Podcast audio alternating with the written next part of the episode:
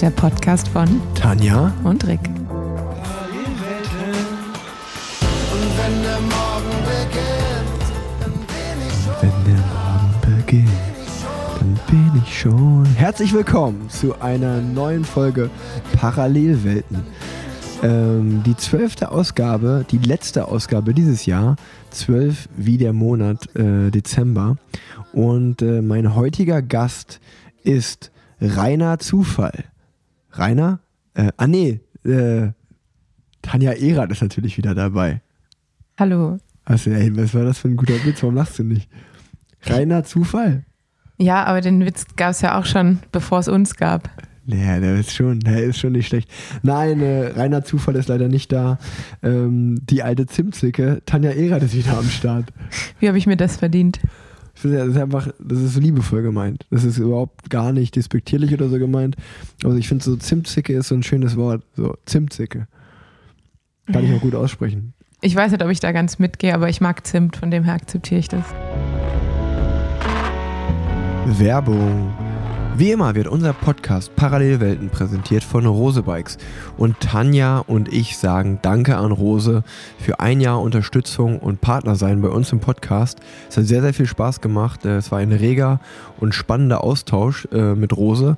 Und es war auch sehr spannend für uns, glaube ich, da hinter die Kulissen zu schauen und ja so ein bisschen das Sprachrohr zu sein, äh, hier im Podcast, euch mit News zu versorgen. Das hat sehr, sehr viel Spaß gemacht. Und äh, das wollen wir natürlich jetzt auch in der letzten Folge nochmal tun, denn Rose Bikes hat äh, ja Thermobekleidung am Start. Die Wintersaison 21-22 ist ja gerade im vollen Gange und auch wenn Weihnachten gerade vorbei ist, ähm, gibt es da Fahrradjacken, Tights, Handschuhe, Überschuhe und vieles, vieles mehr für die kalten Monate. Schaut doch da super gerne mal vorbei. Es gibt auch äh, ja einfach neue New Arrivals for Cold Days, also einfach äh, neue Sachen sind da. Ähm, Herbst- und Winterkollektion auch neu. Ähm, da hat Rose Bekleidung entwickelt für Performance bei niedrigen Temperaturen, also verschiedenste Kollektionen noch. Sehr schön, sehr spannend. Schaut euch das gerne mal an unter rosebikes.de und dann gibt es nach Weihnachten auch noch das Rose Bekleidungsspecial. Da gibt es nämlich bis zu 70% auf viele Rose-Styles. Ähm, ja, wer noch Radsachen braucht oder ähnliches, schaut einfach mal bei rosebikes.de vorbei. Und wie gesagt, Tanja und ich äh, bedanken uns für ein Jahr tolle Partnerschaft zwischen Rose und Parallelwelten und äh, ja, hoffentlich geht es im nächsten Jahr so weiter. Werbung Ende.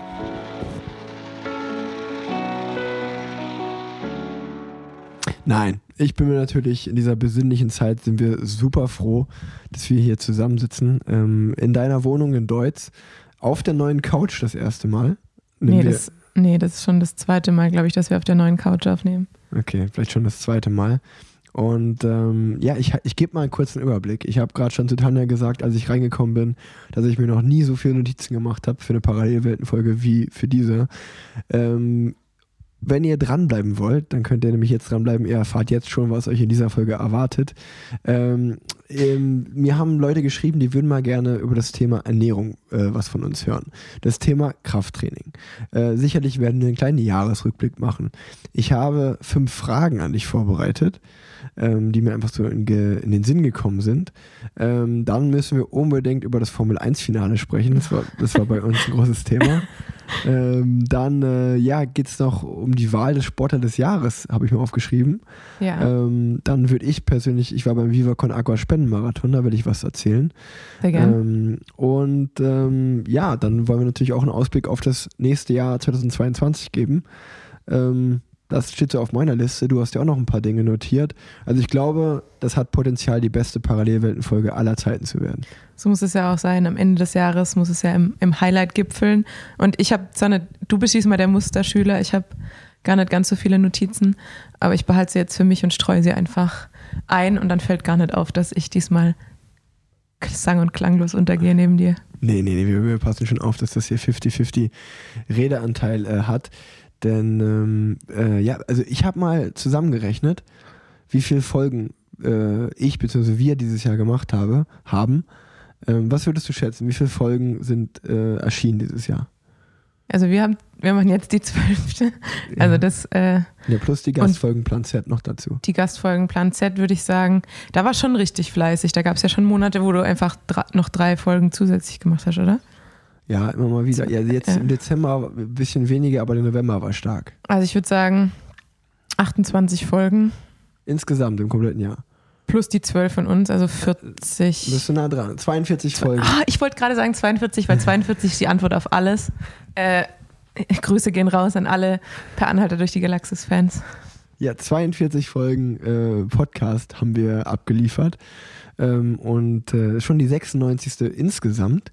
Ähm, und ja, also es gab auch noch nie eine Sommerpause, eine Weihnachtspause. Gab es alles noch gar nicht in diesem Podcast, kann man auch mal Stimmt. sagen. Hier, hier, wird, hier wurde Es gab jetzt, nicht mal eine Tourpause. hier wurde immer durchgesendet. Ähm, und wollen wir mal einfach ganz anders anfangen? Sollen wir mal anfangen, indem ich dir fünf, fünf Fragen stelle? Okay. Weil Tanja, das äh, habe ich mich nämlich gefragt, weil mich der Anziehprozess im Winter beim Radfahren, der dauert bei mir extrem lang, ist extrem nervig. Da muss man sich vorstellen, dass ich zu 90 Prozent runter an meinen Keller fahre und dass mir dann im Keller auffällt, ah, ich habe das noch vergessen.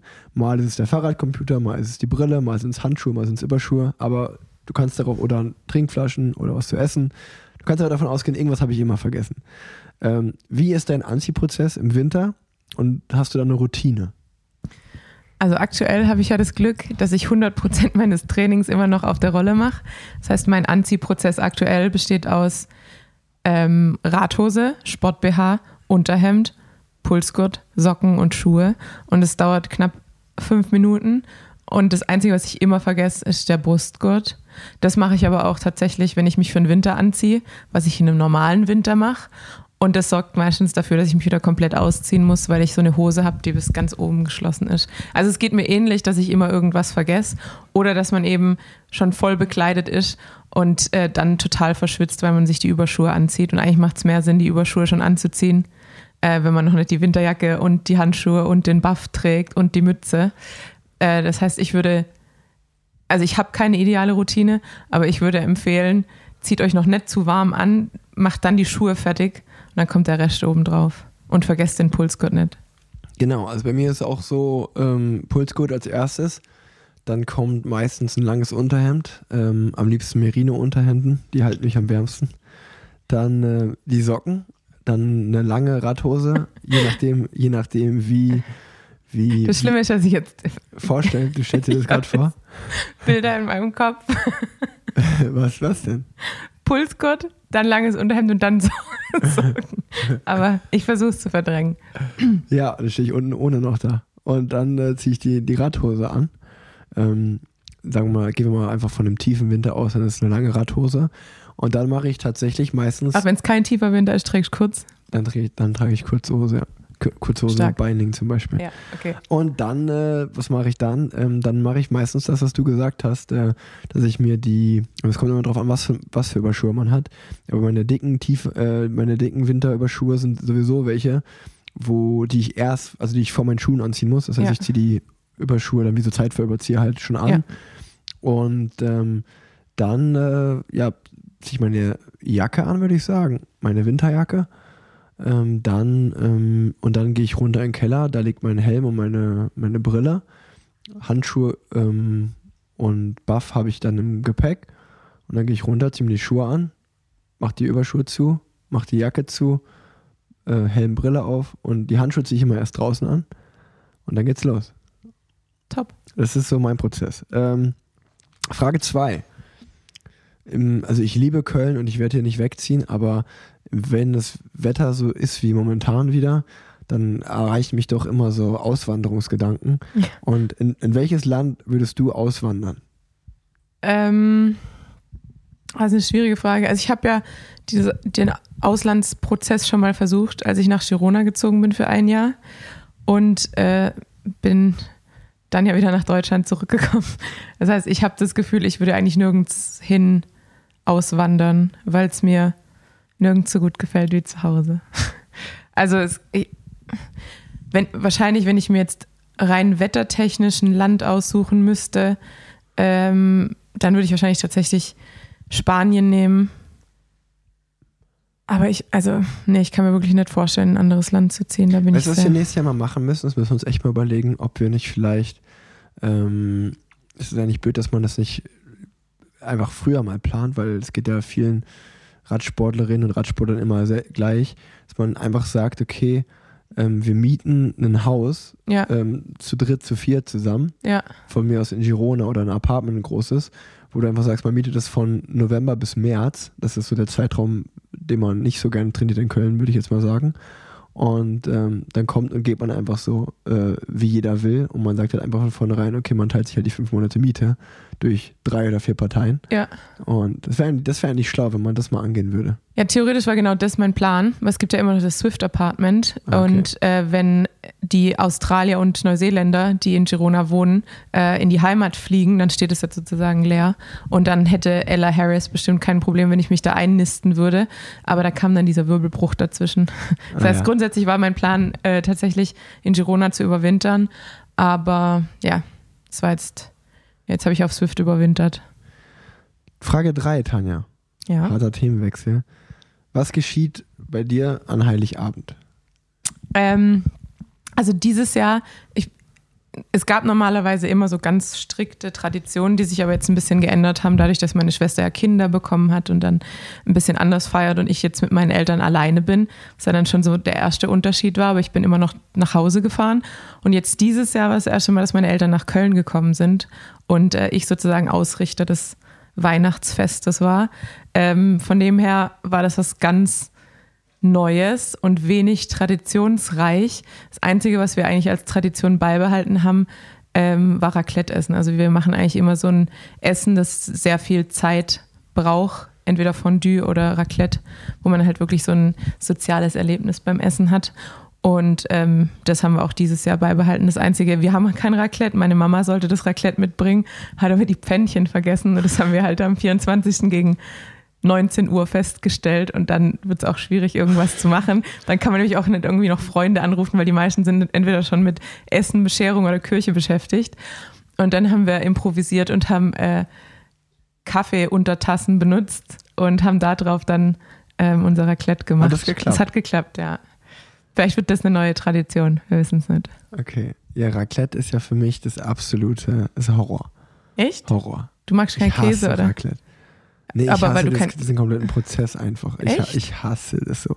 Und es ist ganz schwierig, weil ich habe das Gefühl, dass ich sehr alleine mit dieser Meinung bin. Ja, also habe ich, hab ich in, auch. in meinem Freundeskreis und auch meine Frau, die lieben das alle. Und dann bin ich immer so richtiger der, Spiel, der Spielverderber, der das ganz schlimm findet.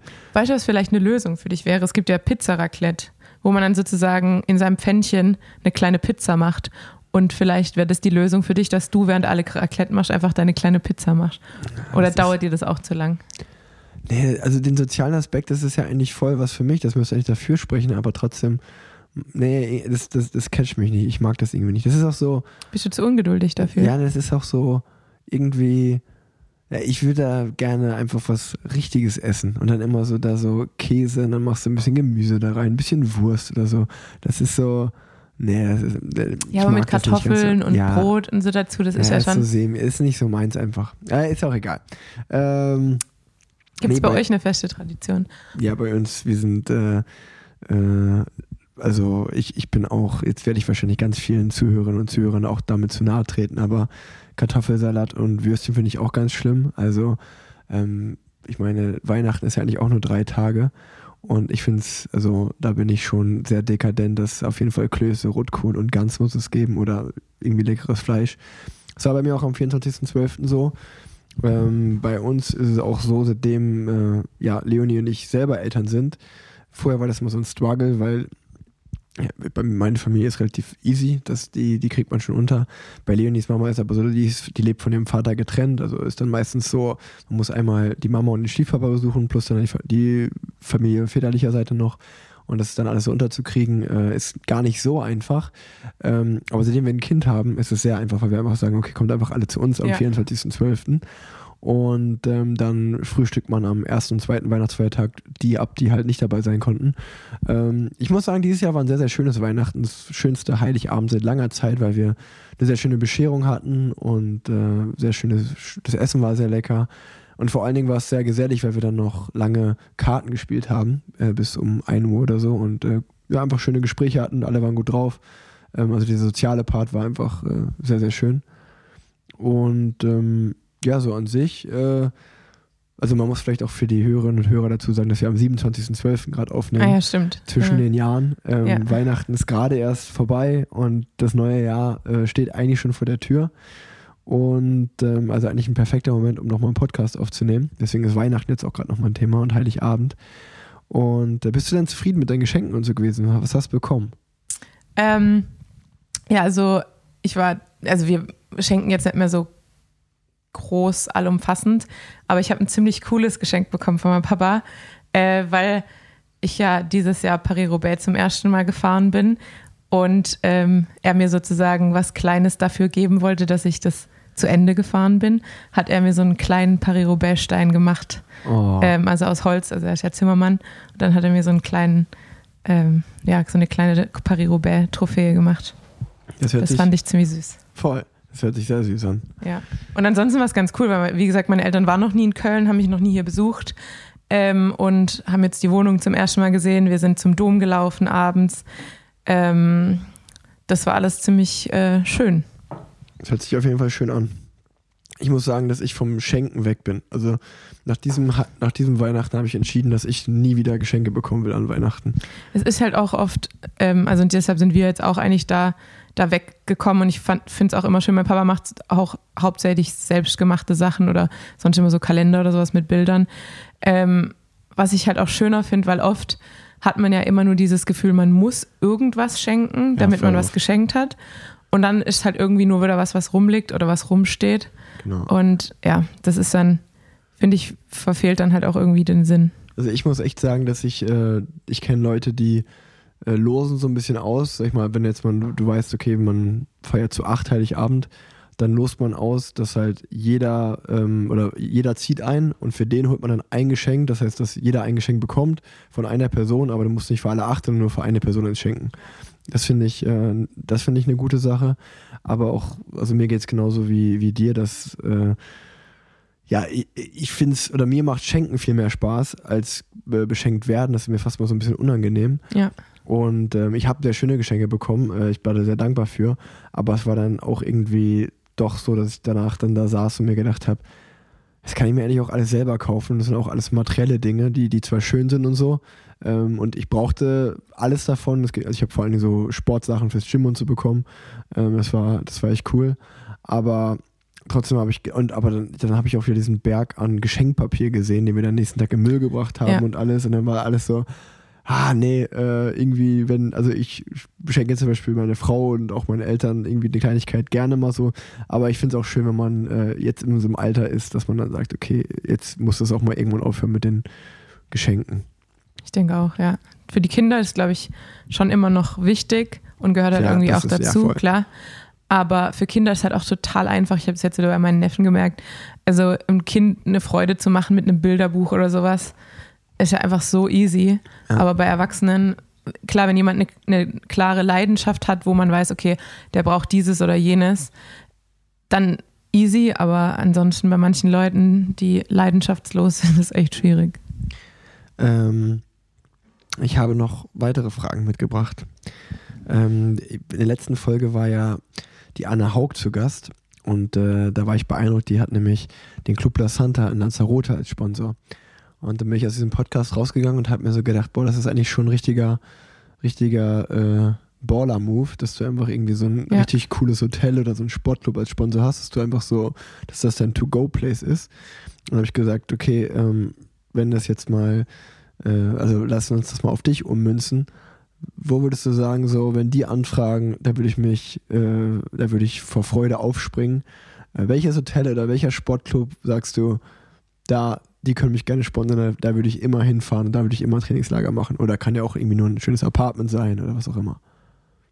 Ähm, ja, also auf jeden Fall hatten wir nicht schon mal besprochen, was unser Lieblingsort ist zum Hinfahren? Oder das war mit Lennart, glaube ich, als du Lennart im, sein, ja. im Podcast hattest. Da haben wir nämlich gesagt, Annecy, Ah, äh, dass ja. es da so toll war und halt auch nicht überlaufen.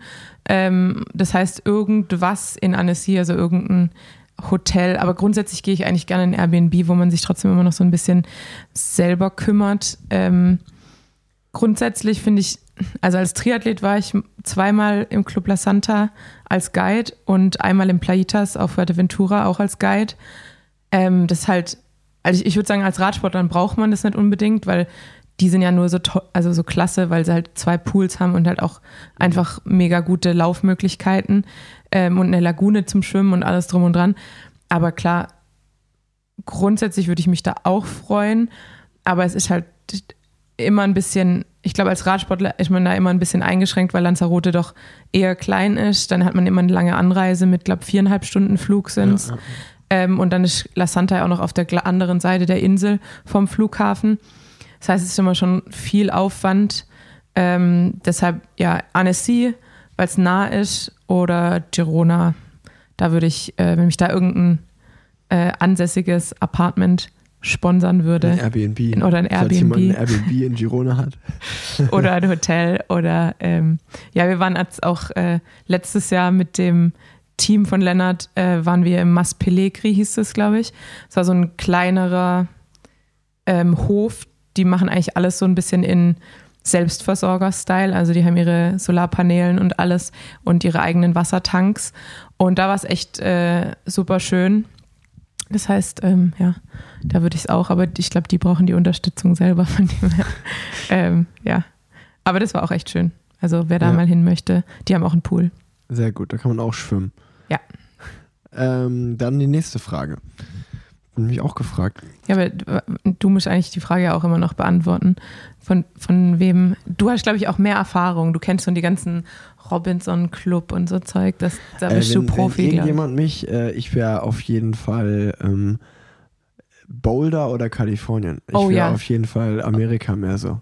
Ja, okay. Äh, gut, Ja. aber ich meine, es ist halt nichts, wo man mal dann kurz. Äh, nee, aber für den Höhen, also wenn du jetzt irgendwie zum Beispiel ein cooles Hotel im Boulder hast oder irgendeinen Sportpark oder der, der Olympiastützpunkt würde sagen, du darfst hier zweimal im Jahr fürs Höhentrainingslager rüberkommen. Ja, gut, das stimmt. Dann wäre das, glaube ich, schon äh, was, wo ich sagen würde, ja, hört sich jetzt nicht so schlecht an. Da wäre Ja. ich dabei. Ja, defini definitiv. Okay, das unterschreibe ich, weil Boulder war, glaube ich, echt der beste Ort, an dem ich jemals trainiert habe. Ja. Ähm, das war schon sehr, sehr, sehr cool. Ja. Definitiv. Einfach weil du halt bergig fahren kannst, flach fahren kannst und halt immer in der Höhe bist. Ja. Und Colorado ist irgendwie auch einfach ein cooler Bundesstaat in Amerika, muss man sagen. Das stimmt. Ähm, Tanja, mit welchem Menschen, von dem du Fan bist, Fangirl, ähm, würdest du ger gerne mal einen Abend in der Bar verbringen und so versacken und dann so in so einer Alkoholstimmung mal so Fragen fragen, die er wahrscheinlich niemals in einem Podcast oder nur in einem privaten Rahmen dir äh, äußern würde? Darf ich jetzt eigentlich nicht sagen, aber bestimmt Felix Lobrecht. Felix Lobrecht finde Ja, ich ich sehr bin ja, gut, ne? ich bin ja ganz großer Felix Lobrecht-Fan. Deshalb, äh, mit dem würde ich wahrscheinlich gern mal einen trinken. Ähm, obwohl der sehr offen ist, glaube ich, in seinen Podcast und ja selber einen Podcast hat. Deshalb würde ich sagen, Ja, er- welchen? ähm, Kennt man den? ich weiß es nicht. Äh, einflussreichster Ah, ja, Podcast größte- Europa. Genau, der, der ist der größte Podcast ever.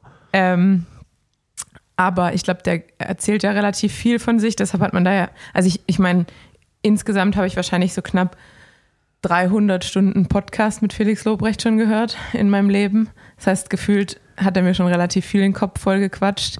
Ähm, wenn ich jetzt jemanden aussuchen würde, von dem man noch nicht so viel privat erfahren hat, wahrscheinlich, und den ich aber als interessante Persönlichkeit einstufe, und das habe ich ja auch schon mal in dem Podcast gesagt, als ich bei dir zu Besuch war, bei Plan Z, ähm, wäre es Barack Obama, glaube ich. Der hätte, glaube ich, viel zu erzählen. Und äh, wenn er ein paar Drinks intus hat, erzählt er vielleicht auch ein bisschen mehr, äh, was er sonst nicht erzählen würde. Ja, das sind äh, zwei, zwei gute Tipps. Also, ich glaube, das ist bekannt, dass wir beide gemischtes Hackhörer sind. Ja. Ähm, bester Podcast. Ähm, und ja, nee, das ist auf jeden Fall, also, dass du Felix Lobrecht sagst, war mir sehr, war ich mir sehr sicher. Aber Barack Obama auch sehr, sehr, sehr gut. Ja, und da Lennart den Podcast hier ja nicht hört, kann ich auch Felix Lobrecht sagen.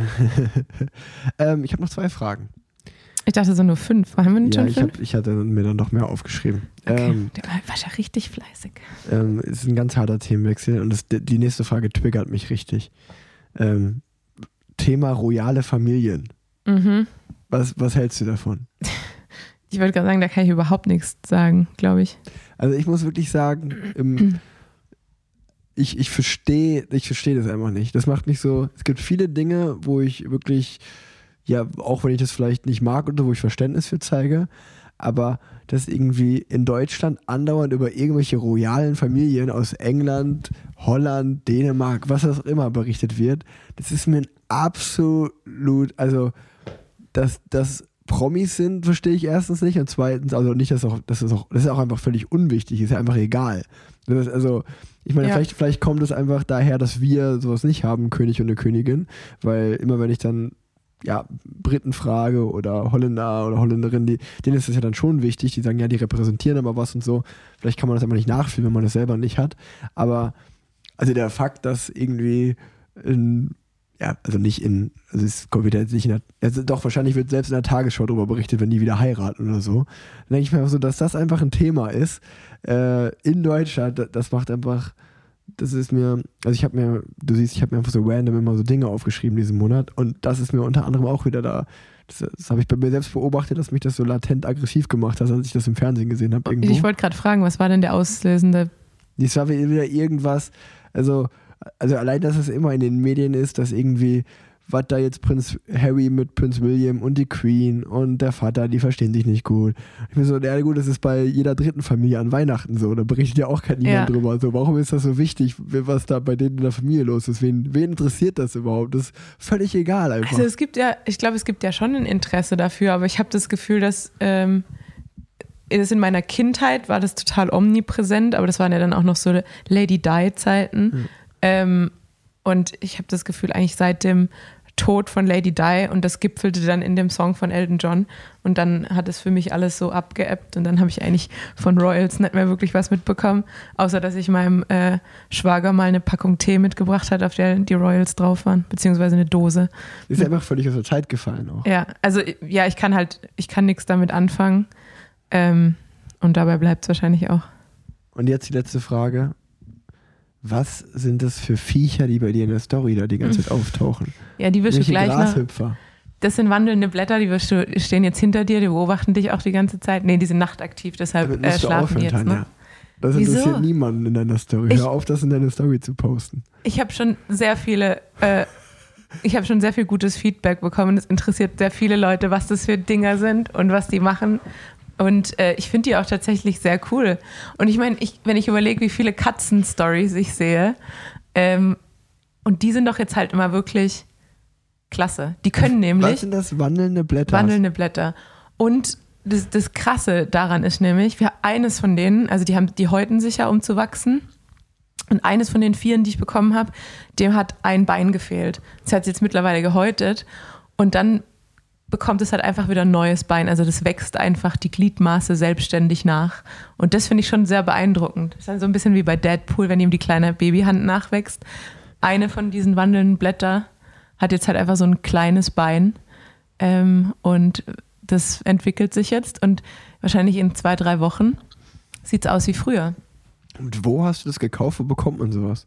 Ähm, das kommt von Lennarts Papa, der ist ja Humanbiologe an der Uni Düsseldorf. Ah, Und, jetzt ergibt äh.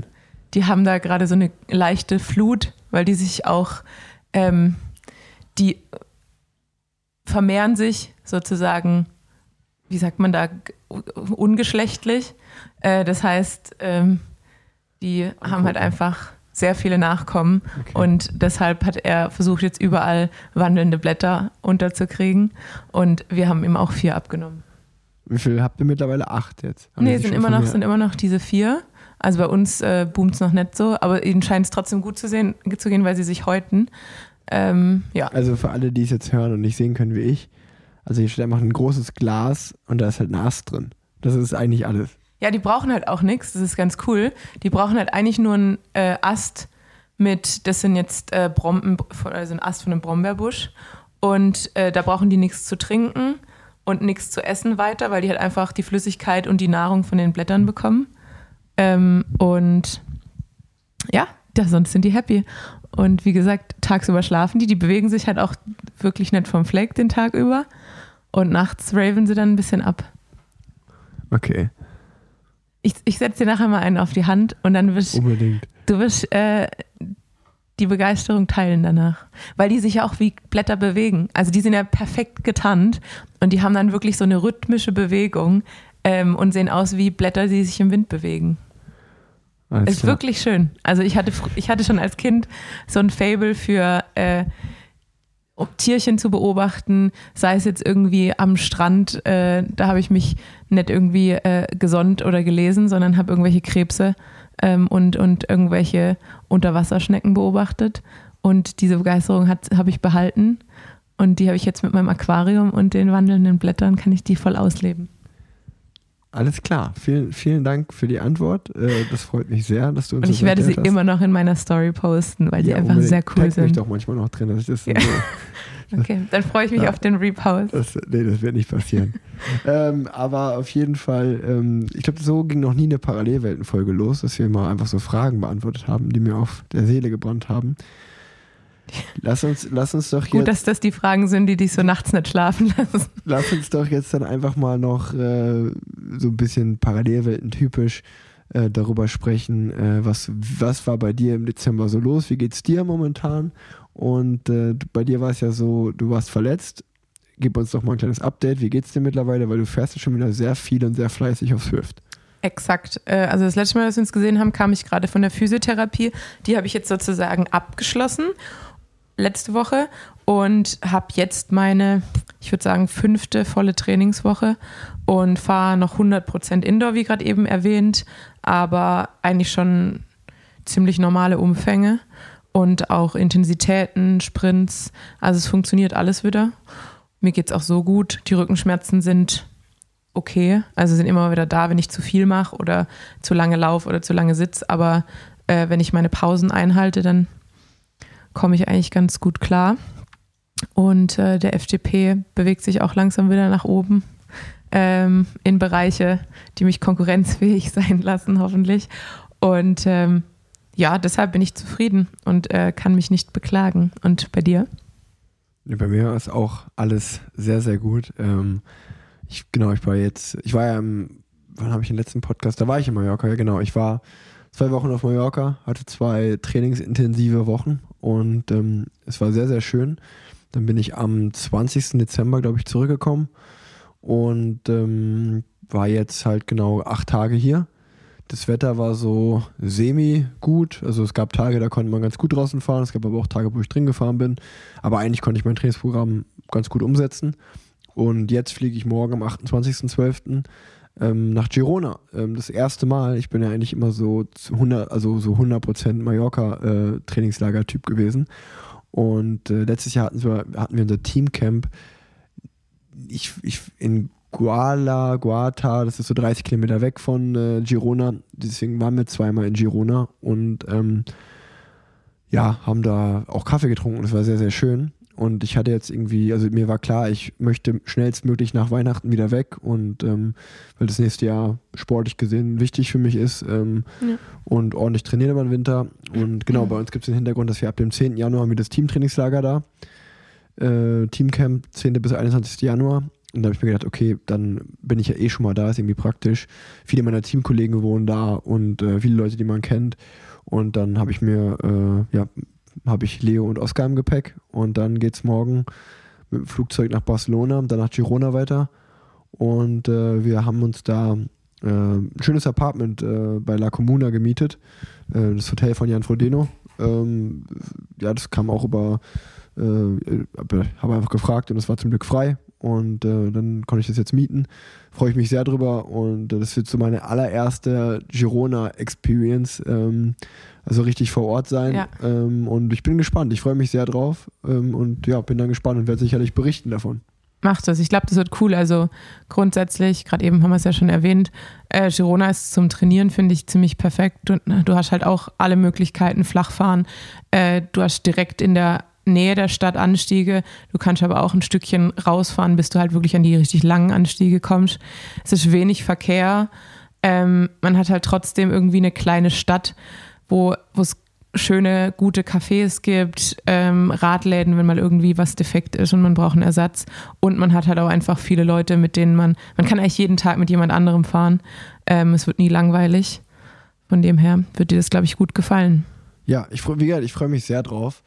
Ähm, Und Leo, glaube ich, auch. Ja, ich, ich hoffe, nee, ich es auch. Also man muss auch sagen, dass einfach das, dass äh, die La Comuna von Jan Frodeno, ähm, da ist auch ein Café bei und äh, ein richtig guter Koch und sieht einfach auch richtig stylisch aus. Ja. Ähm, also es wird mega geil, glaube ich, werden. Äh, ich freue mich da sehr, sehr drauf. Und, Die äh, Kaffeepreise sind auch gut tatsächlich. Ja, das, äh, das hoffe ich natürlich. Aber ähm, ja, also auch wenn die äh, äh, preiswerter wären, wäre das auch völlig gerechtfertigt, weil da eine absolut schöne Lamazocco steht, äh, Ja. eine Riesenmaschine, die auch von einem super Barista bedient. Also da, man muss einfach da sagen, dass was Jan Frodeno macht, macht er gut und genau ist, genauso ist er auch einfach äh, dieses ja, Hotel oder die Apartments ist mit Liebe gemacht und Ja. äh, mit Style und alles hochwertig und alles mit Qualität. Ähm, das kann man wirklich nur in den höchsten Tönen loben. Und ähm, ich freue mich, wie gesagt, ich freue mich sehr drauf, ich bin gespannt. Und ähm, ja, ich habe es am Anfang auch gesagt gehabt. Ähm, einem Hörer hatte ich mal versprochen, dass wir so ein bisschen über das Thema Ernährung sprechen. Dann habe ich das vergessen in der Folge und dann hat er mir danach auch geschrieben, sag mal, habe ich falsch gehört oder hast du es einmal nicht mit aufgenommen? Und dann habe ich mich auch bei ihm entschuldigt und meinte, ja, das wird schon noch mal irgendwann passen. Ja, und lass uns das doch jetzt mal angehen, das Thema. Ähm, Ja, zu dem Thema sage ich direkt schon mal, dass ich, ich hatte hier diesen Resteteller von Weihnachten stehen, auf dem waren die Plätzchen, die meine Mama mitgebracht hatte, noch so ein paar Rocher, die äh, Lennart von seiner Oma bekommen hat. Und äh, ich habe von, von Swift so ein kleines Care-Paket geschickt bekommen, als ich mich verletzt hatte. Das hing nur irgendwie zwei Monate fast im, äh, im Zollfest. Und deshalb habe ich es jetzt erst zu Weihnachten bekommen. Ähm, aber Rick hat mich dann gebeten, es lieber wegzustellen, weil er jetzt an Weihnachten zu viel gesündigt hat und äh, nicht am 27. damit weitermachen möchte. Genau, also ja, gesündigt stimmt total. Ähm, aber ich muss dazu sagen, dass ich, äh, ja, also 24. bis 26. Dezember habe ich mich richtig gehen lassen und habe mir alles gegönnt. Aber das ist auch völlig im Plan so gewesen. Ähm, ja, allgemein zum Thema Ernährung äh, kann ich von mir aus eigentlich sagen, dass ich natürlich schon so die Basics und so kennt man als Profisportler und man hat ja auch genug Ernährungsberater im Team und hört auch mal links und rechts was von da Männerteams. äh, in Männerteams. Ähm, äh, ich muss aber dazu sagen, ähm, dass ich, äh, ja, das war schon, also Training bin ich schon sehr diszipliniert und auch in vielen anderen Dingen, aber Ernährung war mal schon so das Thema, was ich habe schleifen lassen. Und äh, da schließt sich der Kreis auch ganz gut gleich, weil wir auch noch über Krafttraining sprechen wollen. Ähm, hier in Köln ähm, bin ich ja bei Argo, also einfach am Olympiastützpunkt. Äh, das Fitnessstudio heißt Argo, was äh, von Arne Greskowiak geleitet wird und auch von Philipp Schmitz, äh, bei dem ich immer trainiere meistens. Ähm, und ja, die haben äh, auch eine Ernährungsberaterin jetzt, die Lena, da eingestellt. Und ähm, als ich jetzt im Oktober, äh, Ende Oktober, sag ich mal, die neue Saison geplant habe, ähm, da geht man ja sowieso immer super motiviert ins Training, habe ich gedacht, irgendwie will ich das Thema halt auch mal angehen. Und ähm, ja, kann man ja so sagen, dann habe ich mein Ernährungstagebuch geschrieben, habe mich einfach so ganz normal ernährt, wie ich mich immer ernähre, mit ähm, ja, und habe das einfach detailliert aufgeschrieben, ihr geschickt, habe dann ein Feedback darauf bekommen, ähm, wo sie gesagt haben, okay, du isst auf jeden Fall zu viel Zucker und auch sehr viel, also kalorientechnisch äh, bist du halt bei plus minus null. Was ab, aber du verbrennst halt auch super viel Ja. ähm, und äh, abnehmen wird so schwierig, wenn du dich so ernährst. Und Ich denke da gerade an die Story, die Leo mal gepostet hat, als du gekocht hast und es gab irgendwie kalte Würstchen und Chips oder so. und Oliven noch. Und Oliven. Manchmal muss es schnell und praktisch gehen. Ähm, aber genau, und ähm, ja, nee, und dann äh, habe ich da mal einen Ernährungsplan bekommen und muss auch sagen, dass ich ähm, ja da auch gemerkt habe, dass ich wirklich nur die Basics kannte und ähm, mich jetzt, äh, glaube ich, deutlich gesünder ernährt habe von November über den Dezember bis jetzt vor- bis Weihnachten hin, kann man sagen, ähm, dass ich einfach darauf geachtet, hab, geachtet habe. Also natürlich ist Kohlenhydrate ähm, ist super wichtig, aber ich kann zum Beispiel sagen, dass ich meine komplette Ernährung, alles was so Nudeln, Reis und Brötchen, äh, äh, Brötchen, Brot angeht, habe ich zum Beispiel auf Vollkorn umgestellt, einfach weil es halt viel satter macht ähm, Ja. als Weizenprodukte. Ähm, das hat, da habe ich echt einen großen Effekt gespürt. Ähm, natürlich achte ich auch auf mein äh, Gemüse, Gemüse, Gemüse, Gemüseintake, ganz wichtig. Ähm, zum Beispiel Obst hat ja auch ein bisschen Obstzucker. Da, äh, da habe ich ein bisschen, also so, früher habe ich hab halt immer so viel Obst gegessen, weil man auch sagt, das ist gesund und ge Vitamine und alles. Stimmt ja auch, aber hat halt auch viel Obstzucker. Und dann einfach äh, ein Gefühl da, dafür zu bekommen, dass man sicherlich mal naschen darf, aber dass man vielleicht nur mal halt eine Reihe Tafel Schokolade pro Tag isst oder halt mal eine Hand Haribo nach dem Training und nicht halt eine ganze Tüte und nicht eine ganze Tafel immer. Ähm, weil ich meine, bei mir ist es halt so, ich bin halt auch, ich habe das bei meinem Vater gesehen, ich bin auch groß geworden mit dem Verständnis, wir trainieren viel, wir verbrennen viel und dann essen wir halt auch viel und trinken auch viel, gar kein Problem. Ja. So diese alte Radsport-Mentalität. Und da jetzt mal so ein bisschen professioneller ranzugehen, ähm, ist schon echt cool. Und ja, also das ist auch, äh, also zum Beispiel von Essen abwiegen, wie das in, ich sag mal bei Ineo oder Jumbo Visma, da kennt man das, dass die das machen. Das wäre mir, glaube ich, zu krass, da bin ich ehrlich, da würde ich mich wie ein Roboter fühlen. Aber ja, so ein bisschen Kalorien zählen, dass man nur ungefähr weiß, okay, das, was ich jetzt esse, hatte ungefähr so und so viel Kalorien, heute habe ich so und so viel wahrscheinlich verbrannt. Ähm, da, dass ich da jetzt gerade drauf achte, hat erstens Spaß gemacht und zweitens ähm, tat mir das ganz, glaube ich, ganz gut auch. Und ähm, genau, und dann kam Weihnachten und dann habe ich äh, Weihnachten mit drei Tagen jetzt die volle, volle Gönnung reingehauen. Und jetzt ist der Punkt, wo ich dann wieder so ein bisschen anfange drauf zu achten, ja, weil man einfach sagen muss, dass ich in den Bergetappen ja immer durchgekommen bin, ohne Probleme, aber es schon auch Etappen gab, wo ich mir gedacht habe, ah, ähm, jetzt hat vielleicht von mir niemand erwartet, dass ich hier über den Berg mit drüber fahre, aber dass so der eigene Ehrgeiz gesagt hat, ha, vielleicht mit zwei Kilo weniger wärst du vielleicht drüber gekommen und Ja. das wäre irgendwie schon geil gewesen, dann heute dabei zu sein und halt nicht mit zwei Minuten Rückstand ins Ziel zu kommen. Und deswegen hatte ich ja einfach jetzt das Bedürfnis von mir selber aus, das Thema mal anzugehen. Ja, es ist ja auch verrückt. Ähm, man, also das heißt, man unterschätzt es nicht wirklich, aber man redet sich ja manchmal dann gerne ein, wenn man ein, zwei Kilo mehr hat, ja, das macht ja gar nicht so viel aus. Aber dass dann eben ein, zwei Kilo in den Bereichen dann halt irgendwie zwölf Watt sind, Ja. die halt entweder dann ober, über der Schwelle oder unter der Schwelle oder weit über der Schwelle sind, äh, da merkt man dann halt schon, dass es extrem viel ausmacht und da kann man ja auch, glaube ich, so in der Saison eigentlich ganz gut sehen, wenn man Idealgewicht hat, dann kommt man eben mit drüber. Und wenn man Ja. eben dann dieses Kilo davon weg ist, dann wird es halt schwieriger. Und dann, also ich bin da auch jemand, ich, ich glaube, als Frau weiß man ja irgendwie dann schon, oder hat man sich schon irgendwie viel, auch schon in Teenagerjahren mit Kalorien beschäftigt und dann abends lieber Kohlenhydrate weglassen und dieses und jenes und hat tausend Diäten versucht. Deshalb, ich glaube, grundsätzlich weiß ich schon, wie und was ich machen müsste. Aber manchmal bin ich halt einfach auch schwach und ich bin halt einfach auch so ein, ähm, ja, ich esse halt gern süß und mir fällt es dann halt auch manchmal schwer, da halt komplett drauf zu verzichten.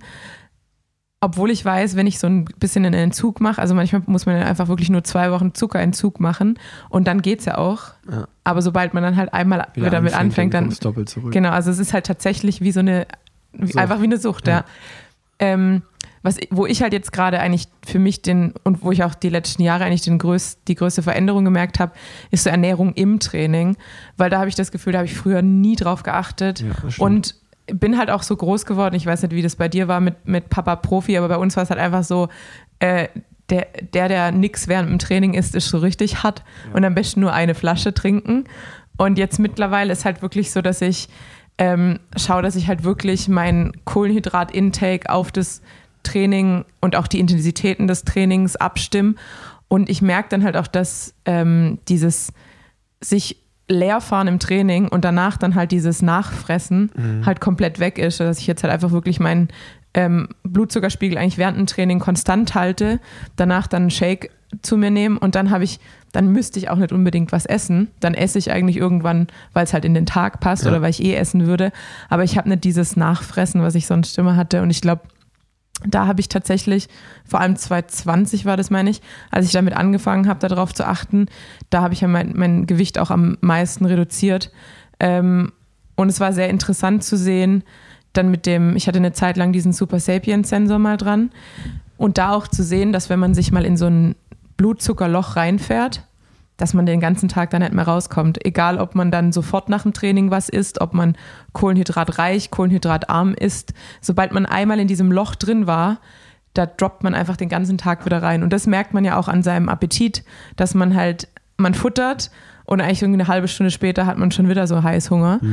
Ähm, und das, das kann man halt dann auch im Blutzucker sehen. Und wenn man da dann eben darauf achtet, dass man den Blutzucker konstant hält und gar nicht in die Bereiche kommt, wo, wo man Heißhunger bekommt, äh, dann kann man halt auch den Tag über mit weniger Hunger ähm, ja einfach vermeiden, sich eigentlich voll zu futtern, weil es ja, weil es ja dir nur so, also du suggerierst dir eigentlich was Falsches, weil du brauchst dann gar nicht die Ja. mehr Kalorien, äh, aber dein Körper schreit halt ein bisschen danach, ähm, weil er es nicht mehr wirklich ausgleichen kann. Und ähm, ja, deshalb finde ich, glaube ich, bevor man halt wirklich drauf, super viel drauf achtet, wo man jetzt noch da Kalorien weglassen kann ähm, im Alltag, sollte man wirklich gut drauf achten, wie man sich während dem Training versorgt, weil ich glaube, damit kann man halt viel ausgleichen, ähm, was man sonst im Alltag dann irgendwie so ein bisschen sinnlos in sich reinstopft. Weil ich glaube, man kennt es ja, also mir ging das total oft so, ich komme von der Rolle, hatte irgendwie eine Drei-Stunden-Einheit, davon irgendwie eine Stunde total intensiv. Und komme von der Rolle, habe so Hunger und dann stopfe ich halt erstmal irgendwie so eine, bevor ich, am besten bevor ich unter die Dusche gehe, irgendwas rein, Hauptsache Essen. Und danach ist mir eher schlecht, aber ich habe immer noch Hunger. Und ich glaube, wenn man das vermeiden kann, dann hat man richtig viel gewonnen. Ja, also total. Ähm, auch in Zukunft, wenn ihr irgendwelche Fragen habt äh, zu dem Thema spezifische, stellt die einfach gerne. Schreibt die an die E-Mail-Adresse ähm, podcast.planz.gmail.com.de, weiß ich gar nicht, muss ich mal gucken, steht auf jeden Fall in den Shownotes immer dabei. Ähm, auf jeden Fall äh, ja, könnt ihr die Fragen äh, gerne an Tanja und mich schicken, auch über eine Direct Message auf Instagram notfalls.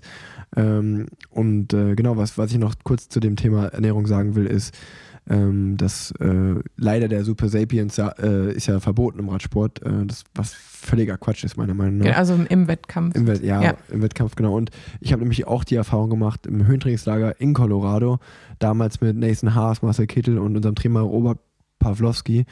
Der, da gab es Super Sapiens, glaube ich, noch gar nicht, oder das war vielleicht in den Anfängen. Der dann einfach so Diabetiker, äh, ist ja, äh, was Diabetiker eigentlich benutzen, diesen Blutzuckermesser, Ja, ja- hat er uns geholt ja. und ra ran gemacht. Und dann haben wir halt auch in den, in, einfach in den Grundlagen Ausdauereinheiten, hat er immer wieder im Training, ist mit dem Auto neben uns hergefahren, hat das so rangehalten und gesagt so, nee, du musst noch gar nichts essen, kannst noch Ja. weiterfahren so. Und äh, das war super spannend zu sehen. Und dann, wie du sagst, das ist bei einer Grundlagen-Ausdauereinheit, dass man wirklich, äh, ja, äh, gar nicht so viel essen muss, also schon natürlich ein bisschen was, aber nicht so viel. Ähm, und dann damit halt kontrollieren kann, so den Intake, was man jetzt nehmen sollte, ist super spannend, aber genau was du sagst, also wenn man jetzt zum Beispiel auf ein Rennen geht äh, oder ein Rennen fährt oder ein super intensives Training hat mit vielen Intervallen, kann ich allen Leuten da draußen nur, damit ihr vielleicht auch mal so eine Range habt, äh, sagen, dass eigentlich so gesagt wird, dass so 80 Gramm Carbs pro Stunde, das ist so der Key. Also wenn du noch mehr nehmen kannst, ist es sogar noch besser. Ja. Aber so 80 Gramm Carbs pro Stunde, wenn du super intensiv fährst, eine Stunde an einer Schwelle zum Beispiel, dann solltest du halt 80 Gramm Kohlenhydrate, reine Carbs zu dir nehmen. Ähm, und dann muss man halt mal schauen, in den Riegeln steht da genau drauf, wie viel Gramm Kohlenhydrate da drin sind. Und man würde sich wundern, wie viel das ist. Das sind sicherlich drei Riegel pro Stunde Ja. oder so. Und ähm, oder je nachdem natürlich von welchem Hersteller oder ein Gel, kann man einfach hier drauf gucken, stehen ja äh, die ganzen Ingredients drin und äh, wie viel Fett, wie viel Eiweiß, wie viel Kohlenhydrate. Aber dass ihr auch mal so da draußen, die das jetzt hört, so ein, ja, einfach eine Range habt, so 80 Gramm Kohlenhydrate pro Stunde, dann könnt ihr eigentlich auch sechs Stunden ohne Probleme fahren. Also Grundlage sowieso und selbst intensiv. Aber manchmal ist es halt auch schwer im Rennen, diese 80 Gramm halt zu sich zu nehmen. Ähm, das nochmal so aus zu dem Thema von, von meiner Seite. Und ähm, vielleicht auch noch ganz kurz jetzt das Thema Krafttraining anschneiden, weil da waren wir ja auch schon. Und das passt ja auch ganz gut, weil sowohl ich als auch du, wir trainieren ja beide bei Arne, bei Argo Sport. Genau. Ähm, erzähl doch gerne mal, was, was Krafttraining, Thema Krafttraining, was kannst du da so allgemein zu sagen? Also ich mache ja aktuell mein Krafttraining so mit einer 1 Kilo Hantel. äh, also nee, normalerweise bin ich ja auch ähm, eigentlich ganz gut unterwegs und versuche auf jeden Fall einmal die Woche mein Krafttraining unterzubringen. Jetzt aktuell war ich ja dann im Reha-Modus und dann waren die Gewichte natürlich gerade auch mit der Wirbelsäule dementsprechend niedriger. Ähm, aber ja, ansonsten habe hab ich natürlich den Luxus, ähm, dort einen Trainingsplan zu bekommen, jedes Mal, wenn ich, wenn ich da bin und dann eigentlich mein, mein Training abzuarbeiten, so wie du auch. Und äh, da geht's dann normalerweise erstmal los mit ein bisschen Beweglichkeit, bisschen Core und dann steigert sich eigentlich die Intensität ähm, während dem Training und dann eben auch so ein bisschen spezifisch für uns als Radsportler. Also wir arbeiten jetzt nicht irgendwie mit, ich mache zwar auch Bankdrücken, ich glaube mit sieben Kilo, ähm, aber ähm, ich arbeite jetzt natürlich nicht wie ein, wie ein Ruderer äh, intensiv an meinem, meiner Oberkörperkraft oder Explosivkraft, sondern ähm, hat eher dann Kreuzheben, ähm, Squats, ähm, Ausfallschritte mit Gewichten, Ja. ähm, sowas in der Art. Ja, auch, auch da kann man ja mal erklären, ähm, das ist wie, wie das Profiprogramm, was wir da abspulen. Aber das läuft, ähm, oder den ersten Tipp, den ich erstmal jedem geben kann, ist wirklich ein ordentliches Warm-up zu machen. Ja. Ähm, also auch wenn wir in den Kraftraum gehen, dann haben wir immer so einen Warm-up von 15 bis 20 Minuten, was aus Blackwall besteht, sag ich mal, die jeweilige Muskelpartie, die man dann trainiert, dass man die halt schon mal mit der Blackwall, sag ich mal, einfach dann, ja, drüber rollt und ähm, Dehnungen und Stretching-Übungen, Mobilisationsübungen und äh, auch Core-Training gehört schon so ein bisschen zu, um, sag ich mal, die Muskulatur einfach schon mal ein bisschen warm zu machen. Und ähm, gerade wenn ich dann halt auch so, also ich, ich würde auch bei mir sagen, ähnlich wie bei Tanja, sind so die beiden Hauptübungen, die wichtig für Radfahrerinnen und Radfahrer sind, ist Kniebeuge und Kreuzheben. Und ähm, da mache ich dann meistens pro Training so vier Sätze ähm, plus einen Warm-up-Satz auch da, wo man, ähm, also wenn man jetzt zum Beispiel über Ge Gewichte redet, das kann ich mir zum Beispiel, kann ich auch mal äh, äh, erzählen, das ist eigentlich mein Jahresvorsatz. Ich hatte mir einen Jahresvorsatz gemacht von äh, 100 Kilogramm Kniebeuge wollte ich knacken und 150 Kilogramm Kreuzheben, ähm, wo aber mir auch gesagt wurde, das ist schon auch bei meinem Körpergewicht äh, sehr ambitioniert. Und ähm, ich bin jetzt wieder so auf dem Niveau, wo ich auch, würde ich sagen, letztes Jahr so im Februar, März war. Ähm, also das ist schon so der, der Peak jetzt gerade wieder. Ähm, und äh, ich bin jetzt gerade bei, also Kniebeuge schaffe ich sechs. Je nachdem, welcher Trainer gerade neben mir steht, wird man streiten darüber, ob die sauber oder unsauber sind. Aber würde ich, äh, würde ich, also bei Kniebeuge schaffe ich gerade sechs Wiederholungen mit 85 Kilo. Deswegen bin ich zwar der Meinung, dass ich dann, wenn ich sechs mit 85 Kilo schaffe, schaffe ich auch eine mit 100. Aber der Kraftmaximaltest, der wird mir nicht erlaubt, weil ich mich nicht, nicht kaputt machen darf Ja. dann, was aber auch natürlich sinnvoll ist. Und ähm, beim Kreuzheben mache ich momentan in der Spitze, bin ich bei 120 Kilo gerade ungefähr. Und ähm, da mache ich dann noch fünf oder sechs Wiederholungen. Und ähm, genau, das sind so die beiden Hauptübungen, die man macht. Und genau, dann geht es natürlich, also man muss auch dazu sagen, dass ich jetzt seit drei Jahren bei Argo bin. Und jetzt nach drei Jahren ist es so, dass ich ähm, spezifisch meine Schnellkraft trainiere, ähm, weil mir halt vorher auch gesagt wurde, pass auf, deine Technik ist einfach nicht gut genug, um das zu machen. Ja. Ähm, weil ich halt auch jetzt gesagt habe, so, es ist natürlich beim Krafttraining so, gerade bei Profisportlern die Frage, oder im Radsport, weil das, das Gewicht halt einfach auch sehr, sehr wichtig ist. Ähm, irgendwann muss man, es ist eine ganz feine Linie zwischen, man hat gut Kraft und man hat aber zu viel Muskulatur, die man mit sich rumschleppt.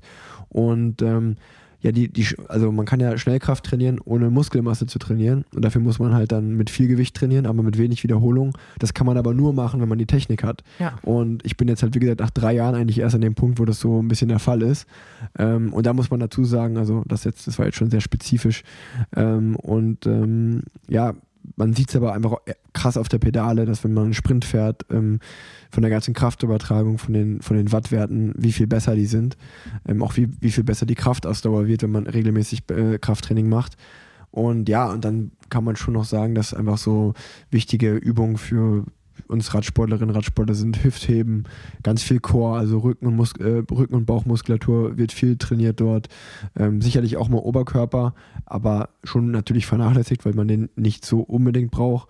Ähm, also auch wir machen mal einen, äh, einen Klimmzug, äh, der, der dann halt auch äh, Aber nur einen. mittler.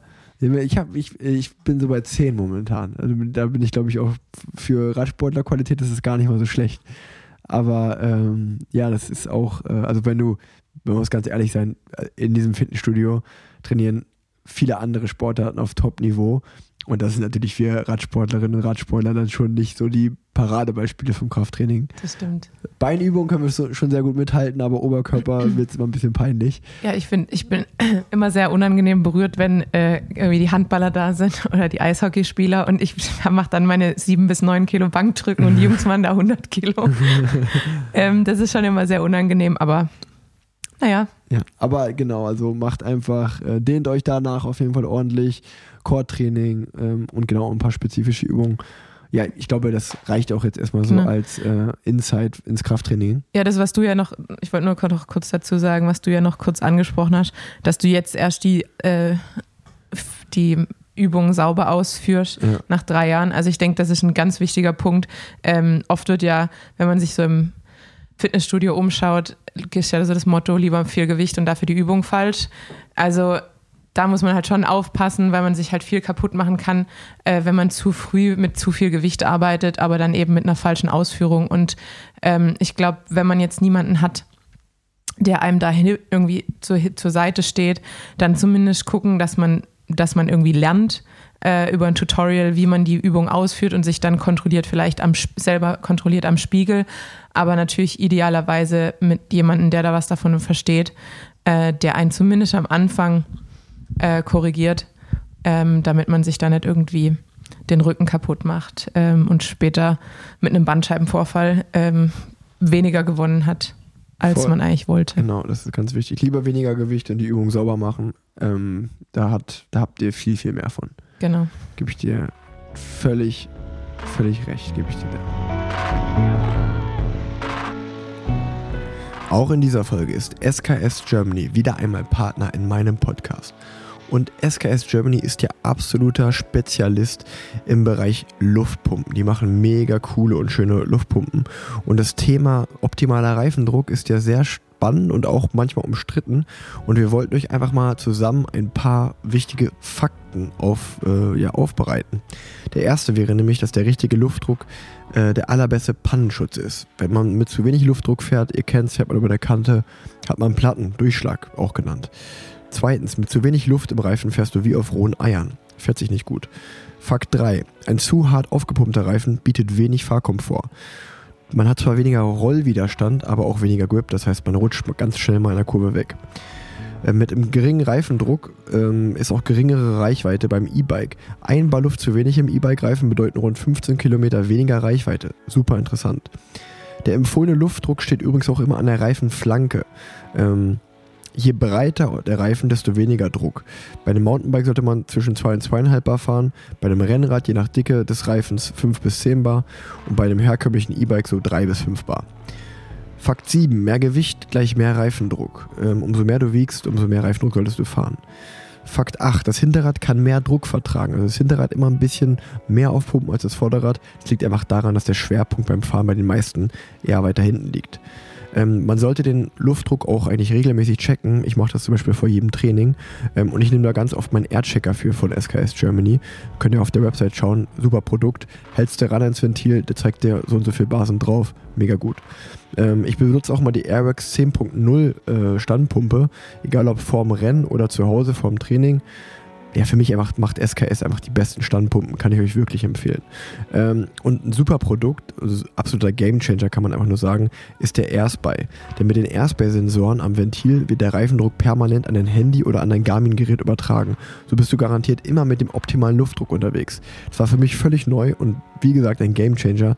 Du machst den Airspy, äh, Airspy drehst du an das Ventil ran und dann zeigt er mir bei meinem Fahrradcomputer oder an meinem Handy die ganze Zeit per App den Luftdruck an. Mega Produkt, also die App ist cool, ähm, die ganzen Standpumpen sind cool. Auch jetzt 2022 kommen noch mit neu, welche raus mit neuem Design, ähm, ja, mit digitalem Manometer.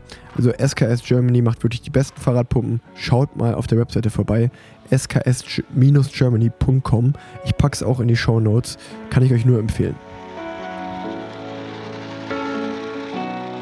Tanja, ich glaube, das wird eine lange Folge heute. Ja, ich merke es auch. Ey, wir haben jetzt hier schon äh, 53 Minuten auf der Uhr und ich habe und ich und du vor allen Dingen haben wir immer noch ganz schön viele Punkte. Aber Ja. das gönnen wir den Hörerinnen und Hörern mal zum Ende des Jahres. Genau, machen wir jetzt einfach Doppelfolge zum Ja.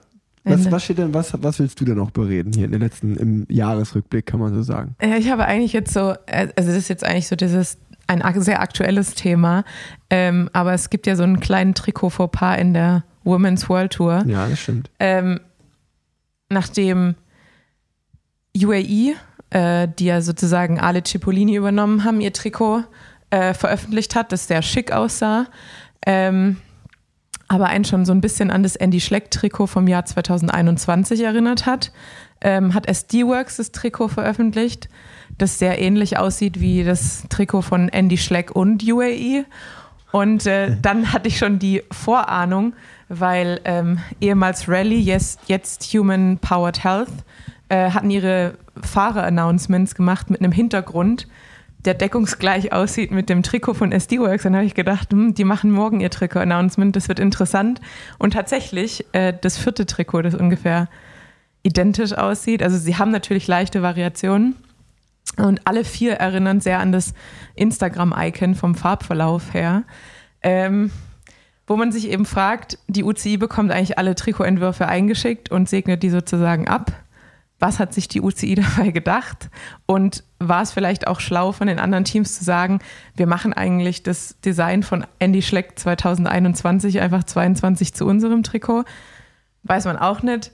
Ende der Geschichte so ein bisschen war das jetzt Andys Schlecks Trikot von 22, die einfach nur ihr altes Trikot übernommen haben, abgelehnt wurde.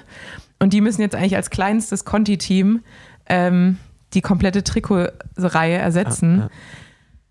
Ob das jetzt die beste Lösung ist, ich wage es zu bezweifeln. Radsport in a nutshell, sag ich. Oder Ja. UCI in a nutshell kann man dazu ja, sagen, wirklich. glaub ich. also es ist jetzt halt wirklich, es wird sozusagen auf dem Rücken vom kleinsten Team ausgetragen, was ein ziemlich schade Frechheit. ist. Ähm, und ja, ich glaube, Andy Schleck hat dazu auch ein, ein Statement geschrieben ähm, und viele haben halt auch gesagt, theoretisch müsste man halt sagen, ja, UAE als neues Team, die haben eigentlich am wenigsten Historie. Ähm, da müsste man halt einfach sagen, ja, okay, find, vielleicht könnt ihr euer Trikot nochmal überarbeiten. Ähm, weil am Ende sind es jetzt ja trotzdem drei World Tour Teams mit dem fast Ja. identischen Trikot. Und ich glaube, dass es ähm, gerade zwischen SD Works und Human Powered Health nächstes Jahr sehr schwierig sein wird, zu entscheiden, sind es jetzt zwei SD Works Fahrerinnen da vorne oder, ähm, oder fahr- fahren wir da jetzt hinterher oder nicht. Ähm, ich glaube, das wird recht interessant und natürlich sehr abhängig von Hosenfarbe und Helmfarbe. Ja. Ja, Ja, das ist äh, ein spannendes Thema. Ich habe es so, auch so ein bisschen verfolgt und habe mir auch nur gedacht, erstens irgendwie verrückt, dass dann äh, gefühlt derselbe Designer bei vier Teams am Werk war und äh, das alles so ähnlich ist und dann natürlich völlig äh, absurd, dass dann das Team, was das Trikot schon dieses Jahr hatte, als einziges Team, was es dieses Jahr schon hatte, die müssen dann ihr Trikot ändern und die drei, die es neu machen, dürfen es behalten. Einfach nur aus dem Grund, weil das das kleinste Team ist ähm, und die müssen es dann ändern. Also das Team von Andy Schleck, der dann auch ein richtiges Statement dazu geschrieben hat. Das war schon sehr, sehr komisch, das Ganze. ja. Apropos komisch. Formel 1 Finale, Tanja. Da gab's, also wir waren ja im selben Team, kann man sagen. Aber da, das kannst du doch gerne, die Geschichte kannst du gerne mal erzählen, wie du die erlebt hast. Weil Ich habe dich ja, ich habe dich ja völlig aufgewühlt angerufen. Also ich war ja, glaube ich, noch aufgewühlter. Ich hatte eine Vier-Stunden-Einheit auf dem Plan und habe gedacht, das passt ja perfekt. Dann fahre ich vier Stunden, gucke mir dabei die komplette Vorberichterstattung an das Rennen. Ähm, ich habe diese Grundlageneinheit komplett zerlegt eigentlich, weil ich die ganze Zeit gefühlt über 150er Puls hatte während diesem Rennen. Ähm, das natürlich darin gipfelte, dass ich war Team Lewis, wohlgemerkt, ähm, der ja dann, wie wir jetzt alle wissen, am Ende durch eine Entscheidung der, ich weiß gar nicht, ob man FIA sagt oder FIA sagt, Ja, vier. FIA, ähm, das Rennen und damit auch die Weltmeisterschaft sozusagen verloren hat. Ähm, da kann man jetzt viele Meinungen dazu haben, ob das jetzt richtig war oder falsch war. Das will ich jetzt gar nicht weiter ausführen. Aber es hat im Hause Erad Klein äh, zu einem riesigen Streit geführt. Ähm, es wurden mehrere Leute hinzugezogen, beziehungsweise der Teamkollege Christian Noll, der so ein bisschen äh, Rennfahrexperte ist, äh, hat Lennart angerufen. Dann wurde ich von, von zwei Männern gleichzeitig bearbeitet, dass das doch jetzt hier alles regelkonform wäre. Aber ich habe natürlich nur emotional argumentiert, Ja. was ich finde, ist im Sport auch absolut nachvollziehbar.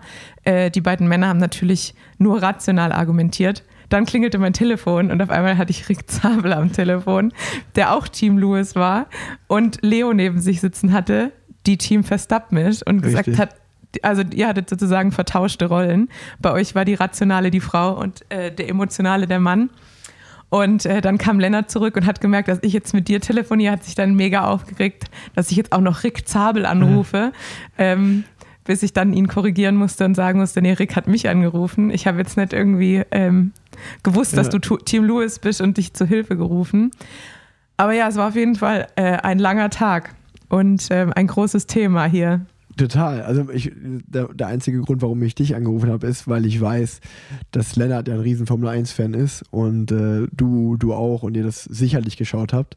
Und ähm, ich muss sagen, dass ich Formel 1 in den letzten Jahren war es mir relativ egal, aber ich fand Lewis Hamilton schon immer cool und auch weil er bei Mercedes fährt, deutsches Team, Mercedes auch finde ich auch gut und also in der Formel 1 und ähm, ja und also ich, ich muss auch sagen, dass es gar nichts gegen groß gegen Red Bull oder gegen Max Verstappen ist, aber ich habe einfach weniger Sympathien für die als für Mercedes und für Lewis Hamilton.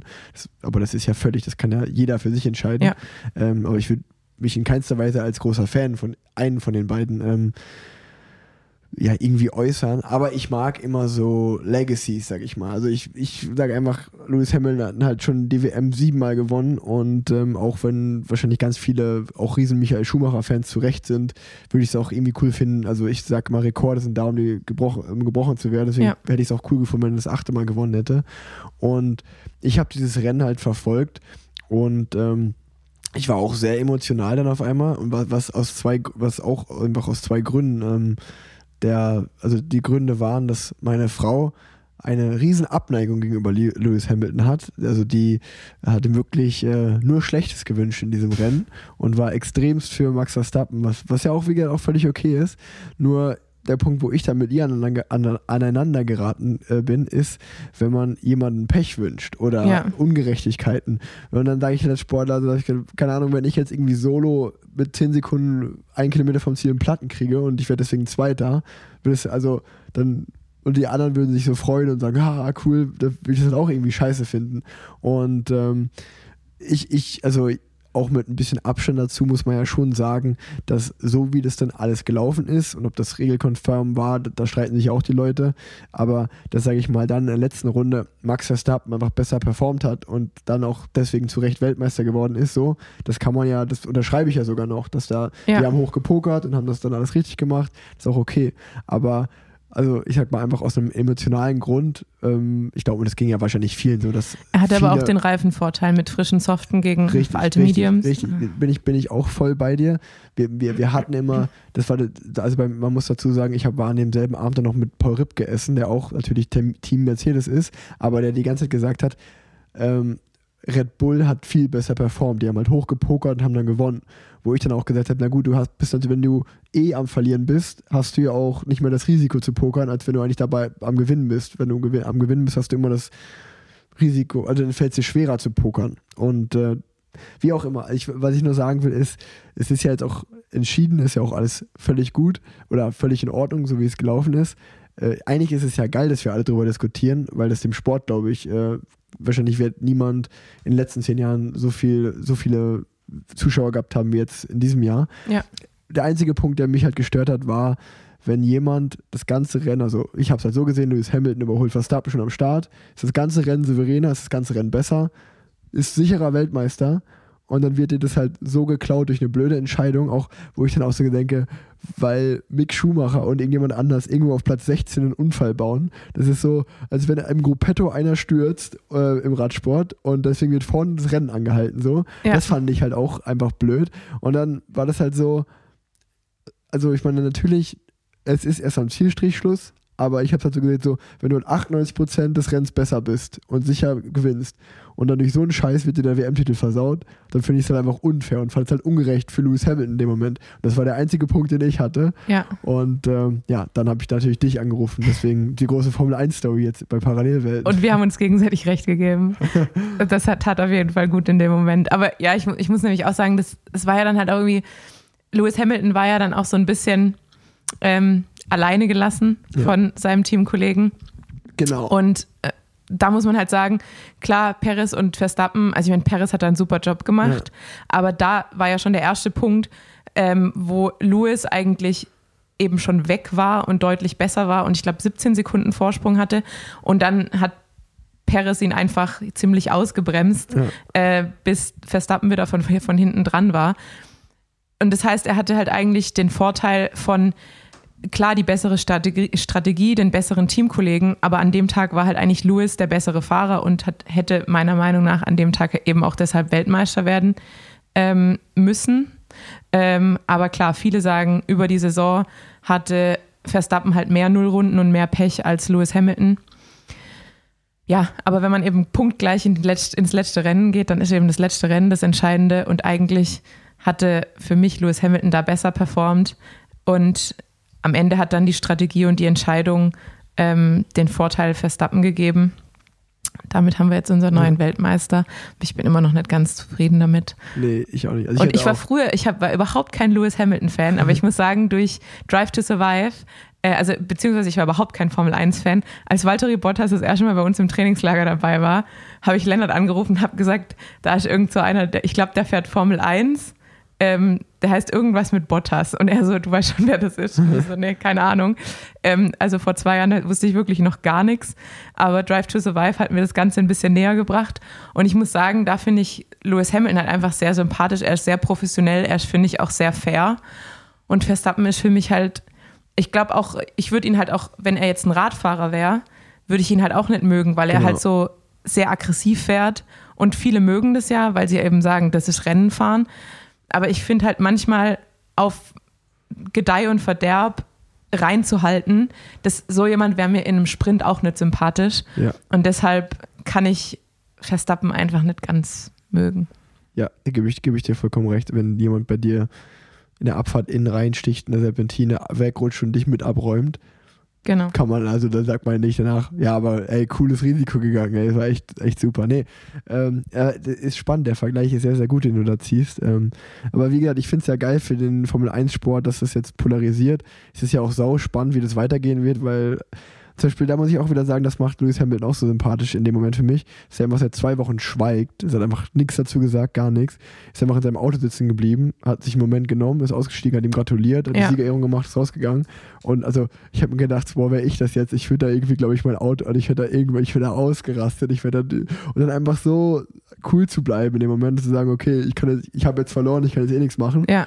ähm, ist schon, äh, ist schon crazy. Und ähm, da merkt man ja auch, was er für ein Profi ist. Also Ja, egal in ja. jeder Ansprache nach dem Rennen, er bedankt sich immer bei jedem, er bedankt sich bei den Zuschauern, beim Team, ähm, er gratuliert den anderen Fahrern. Ja, also ich finde, ja, er ist halt da durch und durch professionell und das macht ihn halt auch, finde ich, irgendwie sympathisch. Und Verstappen ist halt so für mich so ein bisschen so ein Hitzkopf auch irgendwie. und ja, klar, der hat bestimmt so den absoluten Drive ähm, und ist wahrscheinlich auch ein geborener Weltmeister. Aber ja, ich glaube, manchmal muss er noch ein bisschen an seiner Persönlichkeit feilen, Es wahrscheinlich. bleibt, ja, das, das, das Urteil will ich mir gar nicht äh, ja, das, ja, das rausnehmen. stimmt. Dass das ist schwierig, man kennt ihn ja nicht persönlich, sondern nur aus der Öffentlichkeit. Aber Okay, an seine, er trotzdem, muss an seinem öffentlichen kann, kann Auftreten einfach feilen. sagen, man kann ja einfach sagen, dass wir Lewis Hamilton sympathischer finden und es ihm gegönnt hätten.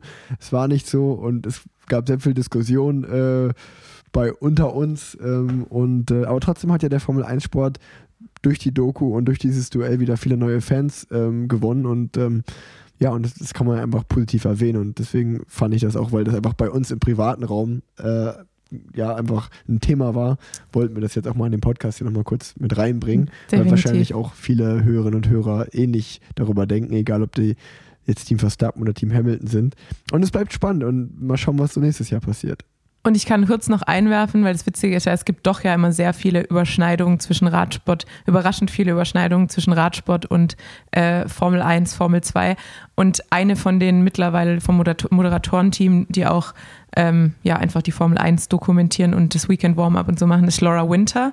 Und Laura Winter hat früher oder macht sie auch jetzt zwischendrin immer noch, ähm, viel für, für Swift kommentiert. Und ähm, wir haben uns deshalb dann auch nochmal über das Rennen unterhalten. Und sie hat gesagt, ja, sie versteht auch, dass äh, Max Verstappen so unsympathisch manchmal rüberkommt, aber sie sagt einfach, das ist halt, glaube ich, auch so sein Drive und dass er halt einfach ein geborener Gewinner ist.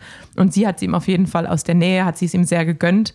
Und da sie mir auch so sympathisch ist, habe ich mich dann damit irgendwie angefreundet, dass sie es so gesagt hat, ähm, aus der Nähe der Betrachtung. Und äh, deshalb konnte ich mich dann zumindest ein bisschen damit anfreunden. Ja. Thema abgehakt, oder? Thema abgehakt. Ähm, ich habe noch auf meinem Zettel immer noch ein bisschen was stehen. Du auch? Was, was, was steht bei dir als nächstes drauf? Was können wir noch diskutieren so am Ende des Jahres? Ähm, ja, ich wollte eigentlich noch einen kurzen Shoutout machen, der wahrscheinlich äh, sinnfrei ist, aber also sinnfrei in einem deutschen Podcast. Aber Amy Peters ist ja sehr schwer Ja. gestürzt im Trainingslager mit der holländischen Nationaltrack, also Bahnrad-Nationalmannschaft ähm, in Kalpe und ähm, wurde war sofort wohl bewusstlos, wurde mit dem Helikopter abtransportiert und am Kopf operiert. Und ähm, das letzte Update, das es gab am 25.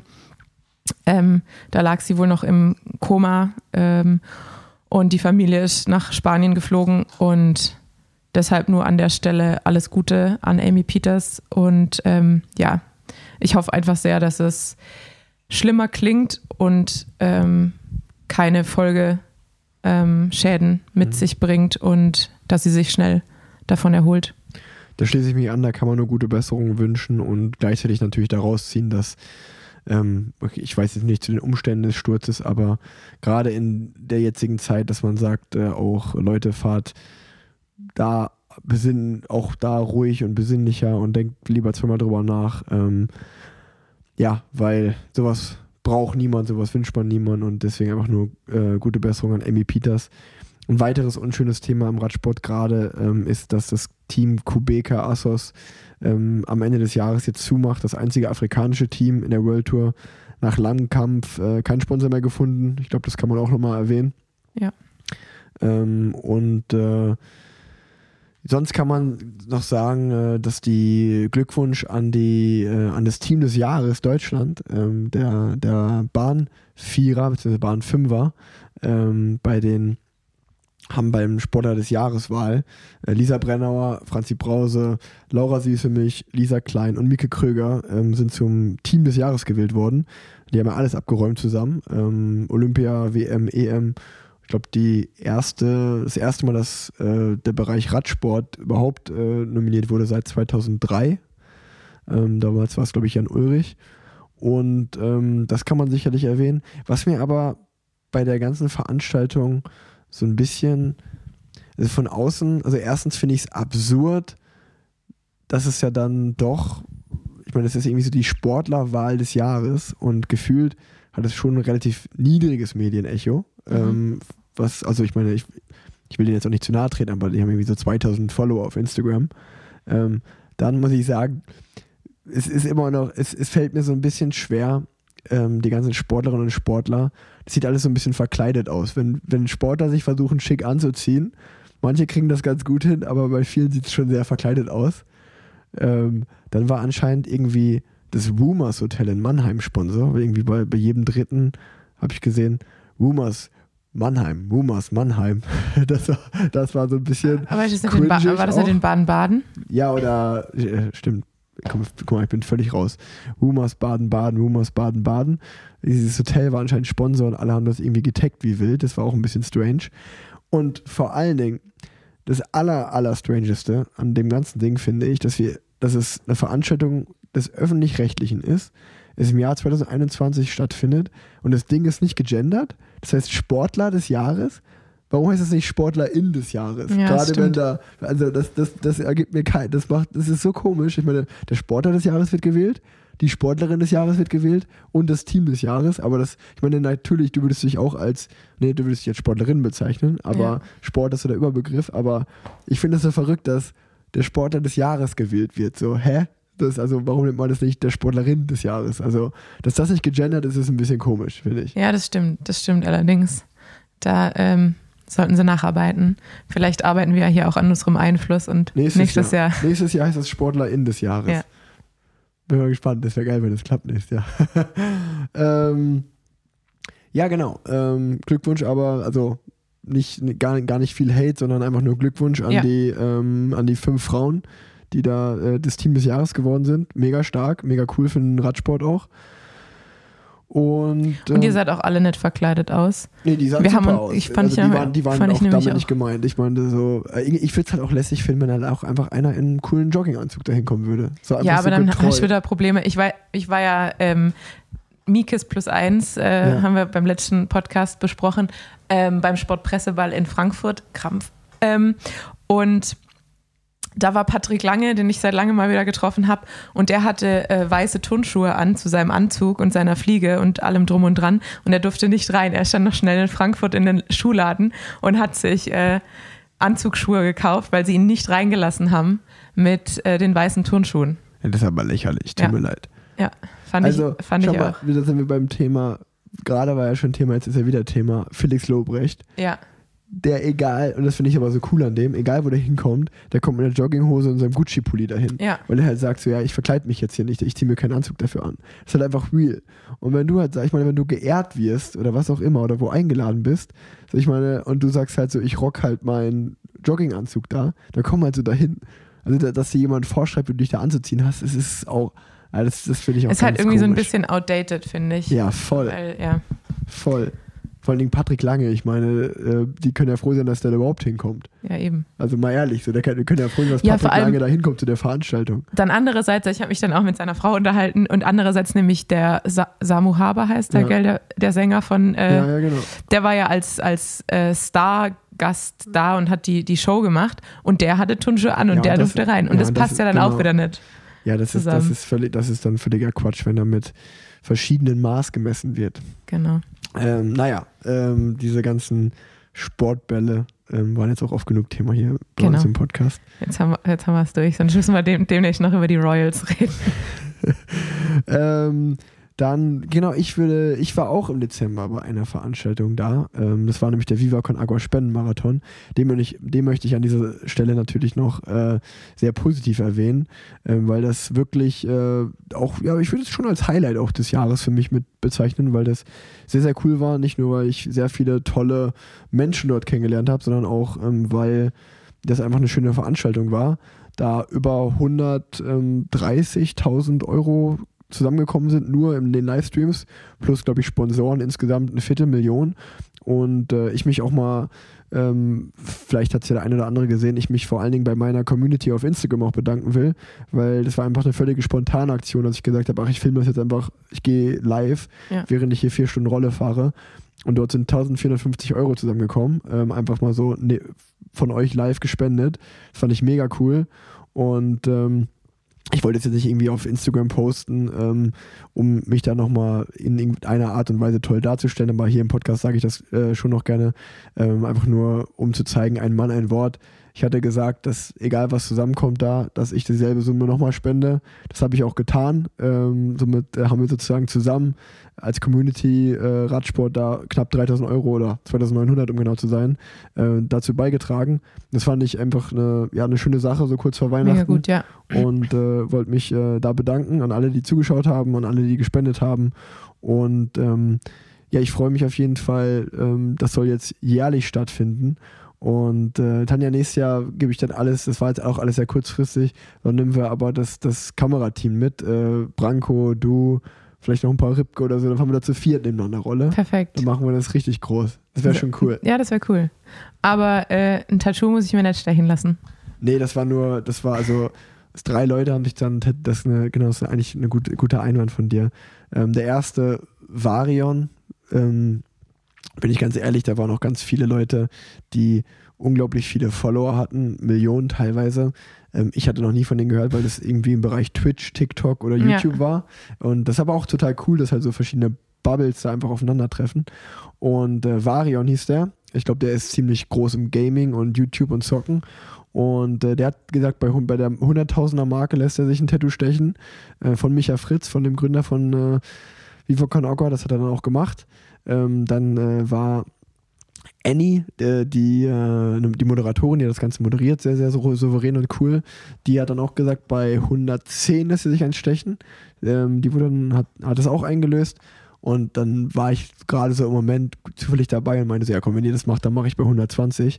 Ähm, das wurde ja dann auch geknackt und dementsprechend habe ich auch noch äh, ein Tattoo gestochen bekommen.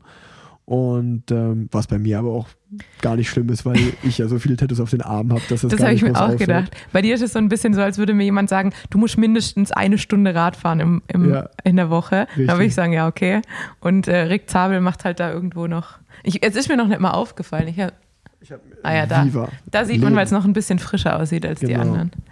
Ja, ähm, und äh, ja, somit, ich glaube, so langsam sollten wir mal so zum Thema Jahresrückblick und äh, so eine kleine Vorausschau auf 2022 geben. Ähm, wie würdest Man- du, Tanja, Achso. wollen wir bei dir anfangen? Nee, Ich wollte jetzt, an. ich wollte jetzt endlich mal, weil wir haben immer mit mir angefangen. Achso, ja, das ist auch Dann- gut. Ladies first, sagt man ja auch.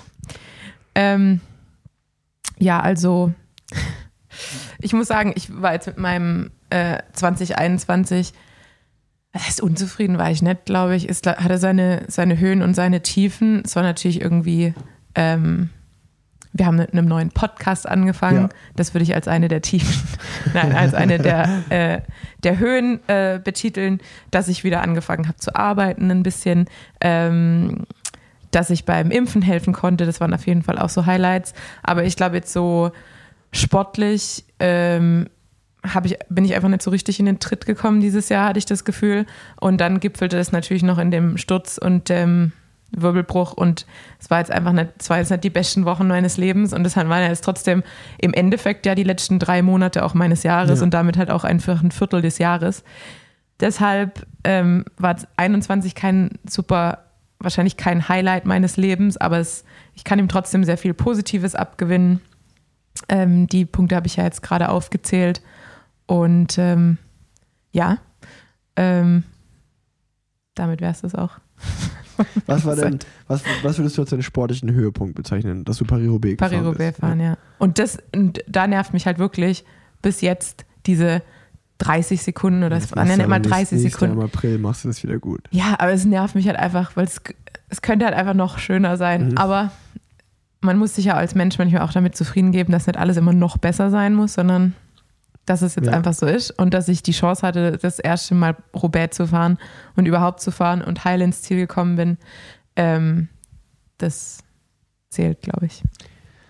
Ähm, ich äh, muss bei mir sagen, dass 2021 äh, wirklich ähm, ja ein gutes Jahr war. Also es ist nämlich verrückt, dass ich sehr zufrieden mit dem Jahr bin, obwohl ich, wenn man jetzt wahrscheinlich einfach nur auf meinen Pro Cycling Stats gehen würde oder was auch immer, ähm, ist es, glaube ich, seit Jahren die Saison mit den wenigsten persönlichen Ergebnissen für mich selber, was aber halt einfach daran lag, dass ich halt gefühlt bei jedem Rennen Sprints für André an, oder nicht gefühlt, sondern faktisch gesehen bei jedem Sp äh, Rennen bin ich Sprints angefahren für André.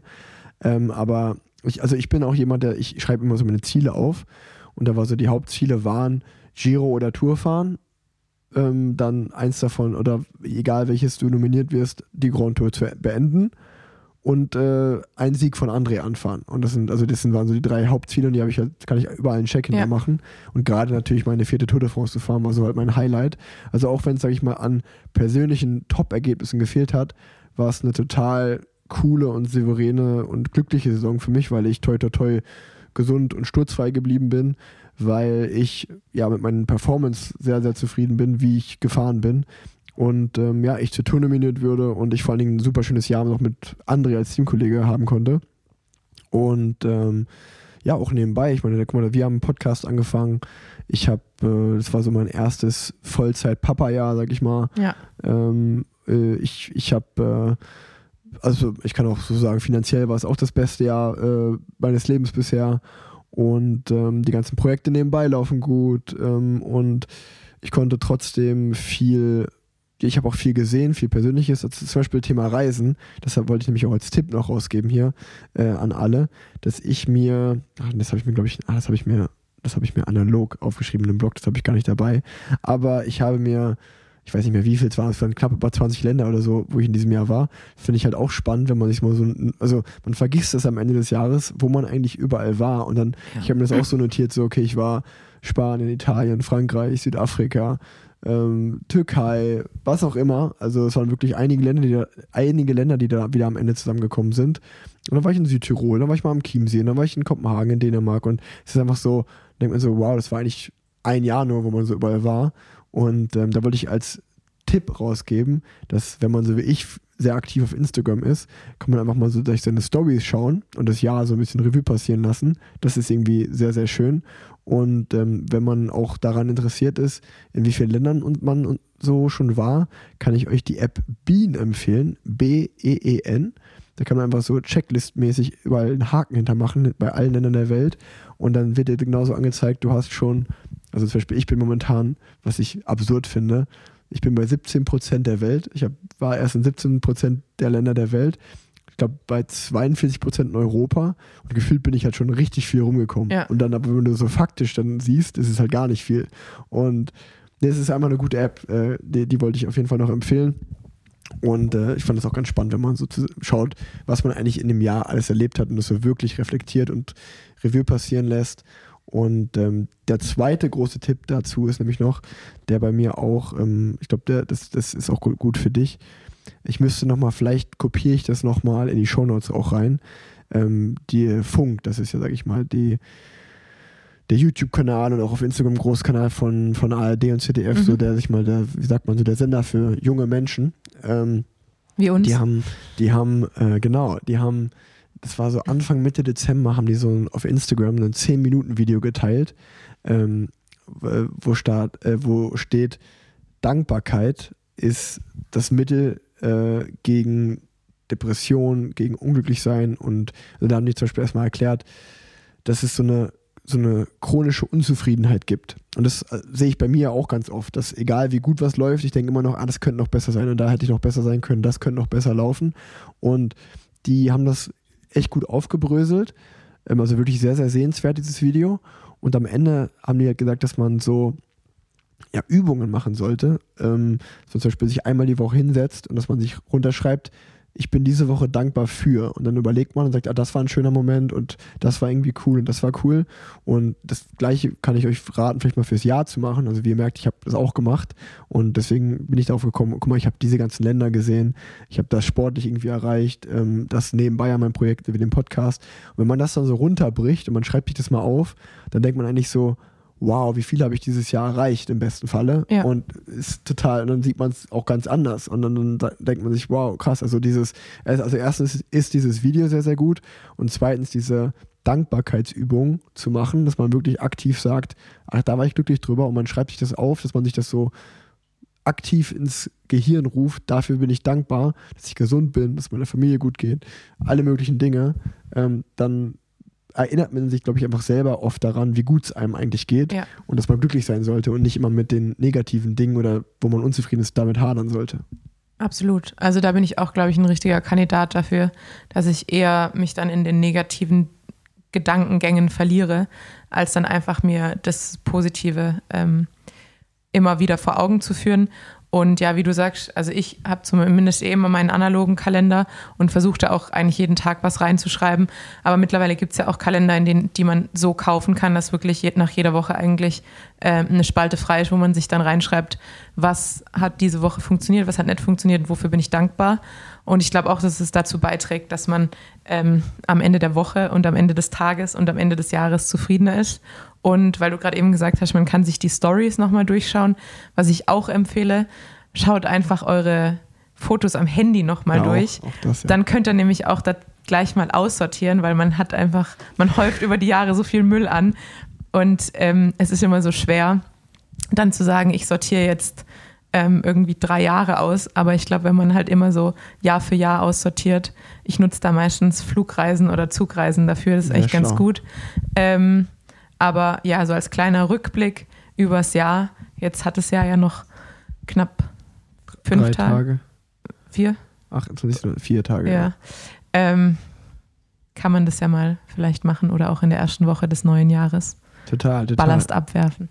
Und auch, und auch, also da muss man ein Typ für sein, aber ich bin auch jemand, der sich, ich, ich habe mir jetzt schon alle meine Ziele für nächstes Jahr aufgeschrieben. Also ich habe jetzt schon gesagt, das will ich erreichen und äh, das, das äh, sowohl sportlich als auch privat, als auch ja, so Alternativdinge. Also, also ich kann auch ganz offen sagen, bei mir stehen auch Dinge drauf wie, das hört sich banal an, aber da stehen, da stehen Sachen drauf wie auf ein Konzert gehen. Weil das habe ich dieses Jahr nicht geschafft Ja. Oder dreimal ins Kino gehen. Dieses Jahr war ich bei James Bond im Kino und das sind so Dinge, die muss ich mir halt aktiv, also da bin ich auch nicht traurig am Ende des Jahres, wenn ich die nicht schaffe, aber das ist so, wenn man sich das mal aufschreibt, dann denkt man sich so, oder da steht drauf, drei Bücher lesen. Ich habe dieses Jahr viel zu wenig gelesen so und ähm, einfach, dass man sich, drei Bücher ist auch richtig wenig über ein Jahr gesehen, aber für mich halt viel. Für mich Und- auch. Ich bin und- kein Leser. Und ähm, ja, deswegen äh, einfach, also sowohl private Ziele so und, und auch, wo man, also so Ziele technisch, dass man sagt, okay, das und das und das tut mir gut. Das nehme ich mir jetzt aktiv vor, das im nächsten Jahr so oft zu machen oder Ja. das überhaupt zu machen. Und ähm, ja, dasselbe habe ich aber auch für den Podcast gemacht, für, den, äh, für, die, für den Sport gemacht. Also ich kann ja auch mal, ähm, das wäre der nächste Punkt, der bei mir auch steht, so ein bisschen so einen kleinen Ausblick aufs, äh, auf das Jahr 2022 geben, was bei mir äh, so, also bei mir, ich kann so sagen, nächstes Jahr ist Vertragsjahr bei mir. Mein Vertrag läuft aus am Ende des Jahres 2022. Das heißt, so ein Vertragsjahr ist immer sehr speziell. Äh, weil man dann weiß, okay, dann geht es natürlich wieder um die kommenden Jahre. Bleibt man bei dem Team? Ähm, ist man glücklich bei dem Team? Ähm, verlängert man da? Ist das die Wunschoption? Hat man vielleicht andere Teams, die man interessant findet? Wie läuft es überhaupt sportlich gesehen? Man muss ja auch irgendwie schon was auch anbieten, um überhaupt einen Vertrag zu bekommen. Ähm, und dann ist halt natürlich auch auf der anderen Seite wieder eine Chance, wenn man halt gut fährt und sich gut präsentiert, kann man natürlich auch vielleicht finanziell einen Sprung machen, einen besseren Vertrag unterschreiben.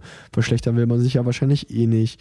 Und also das ist natürlich sehr spannend und dann auch wieder aufs nächste Jahr ja, ähm, Giro oder Tour fahren, vielleicht mal ein eigenes Rennen wieder gewinnen, sich mit Giacomo Nizzolo gut zurechtfinden, mit dem ein gutes Team bilden und mit Matthias Brenner und Daus, also als Sprintzug eine, eine gut, ein gutes Team bilden.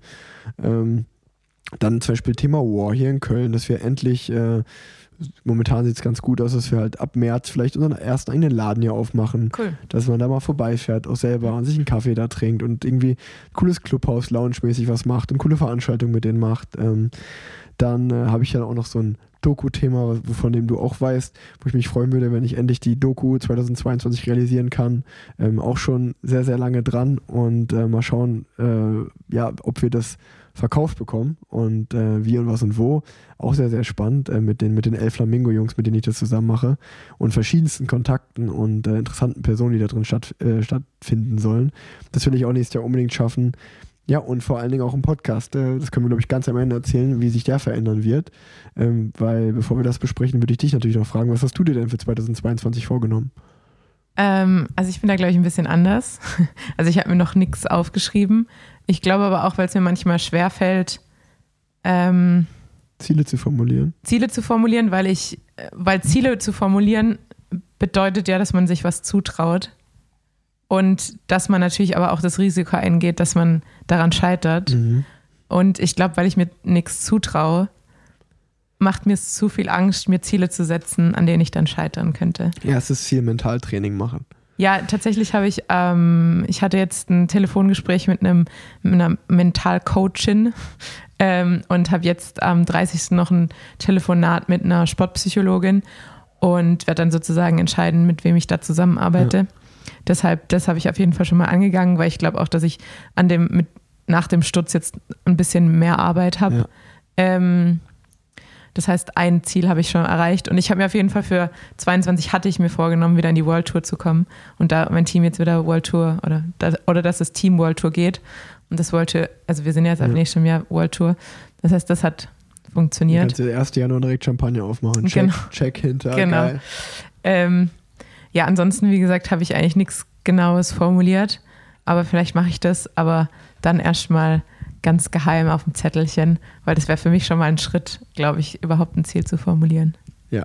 Ja, das, also, man muss wie gesagt, man muss da ein Typ für sein. Also, auch bei uns ist es so, dass ich mache das und mir hilft es auch total einfach, mich, um mich zu orientieren, um auch, ja, auch um den Arsch hochzukriegen. Also, das ist dann wie so ein eigener Kampf mit mir. Wenn ich weiß, ich habe das Ziel formuliert, dann will ich das halt auch erreichen. Und, äh, aber meine Frau Leonie, die macht sich immer darüber lustig, dass ich so viele Listen schreibe, dass die sagt, wollen wir jetzt Fernsehen gucken? Und ich setze mich halt abends hin und sage, nee, nee, ich muss hier noch was machen. Und dann sitze ich halt da zwei Stunden und höre halt Musik dabei und schreibe da irgendwas runter. Die denken sich auch, was ein Idiot, was ein Otto, warum kann er nicht einfach mal einen Film mit mir jetzt gucken? So.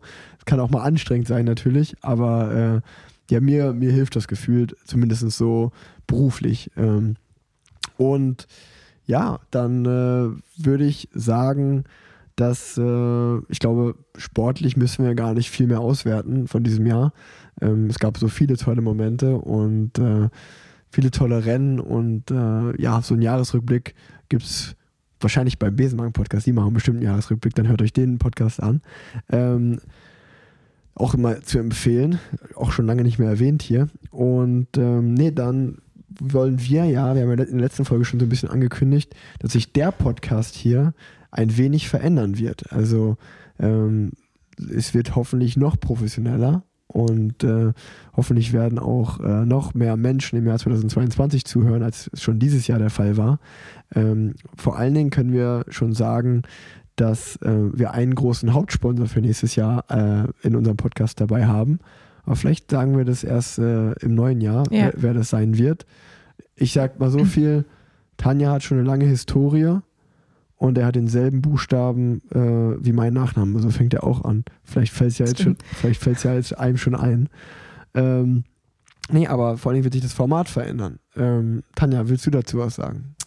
Ähm, also da wir ja schon häufiger die, immer die wieder die Frage bekommen haben, wann kommt die nächste Folge, wann kommt die nächste Folge, haben wir uns fürs nächste Jahr vorgenommen, euch häufiger auf die Nerven zu gehen. Das heißt, wir werden unsere Frequenz steigern. Ähm, wir sind jetzt kein Podcast, glaube ich, der sagt, okay, jeden Mittwoch äh, werden wir veröffentlichen, aber der Plan ähm, ist so grob runtergerechnet. Ich bin schlecht in Mathe, aber ich sag mal so knapp drei Folgen im Monat, würde ich sagen. So viel? Nee, ich glaube, so viel sind es nicht. So, Ähm, oder? also, drei also mal insgesamt meinst du?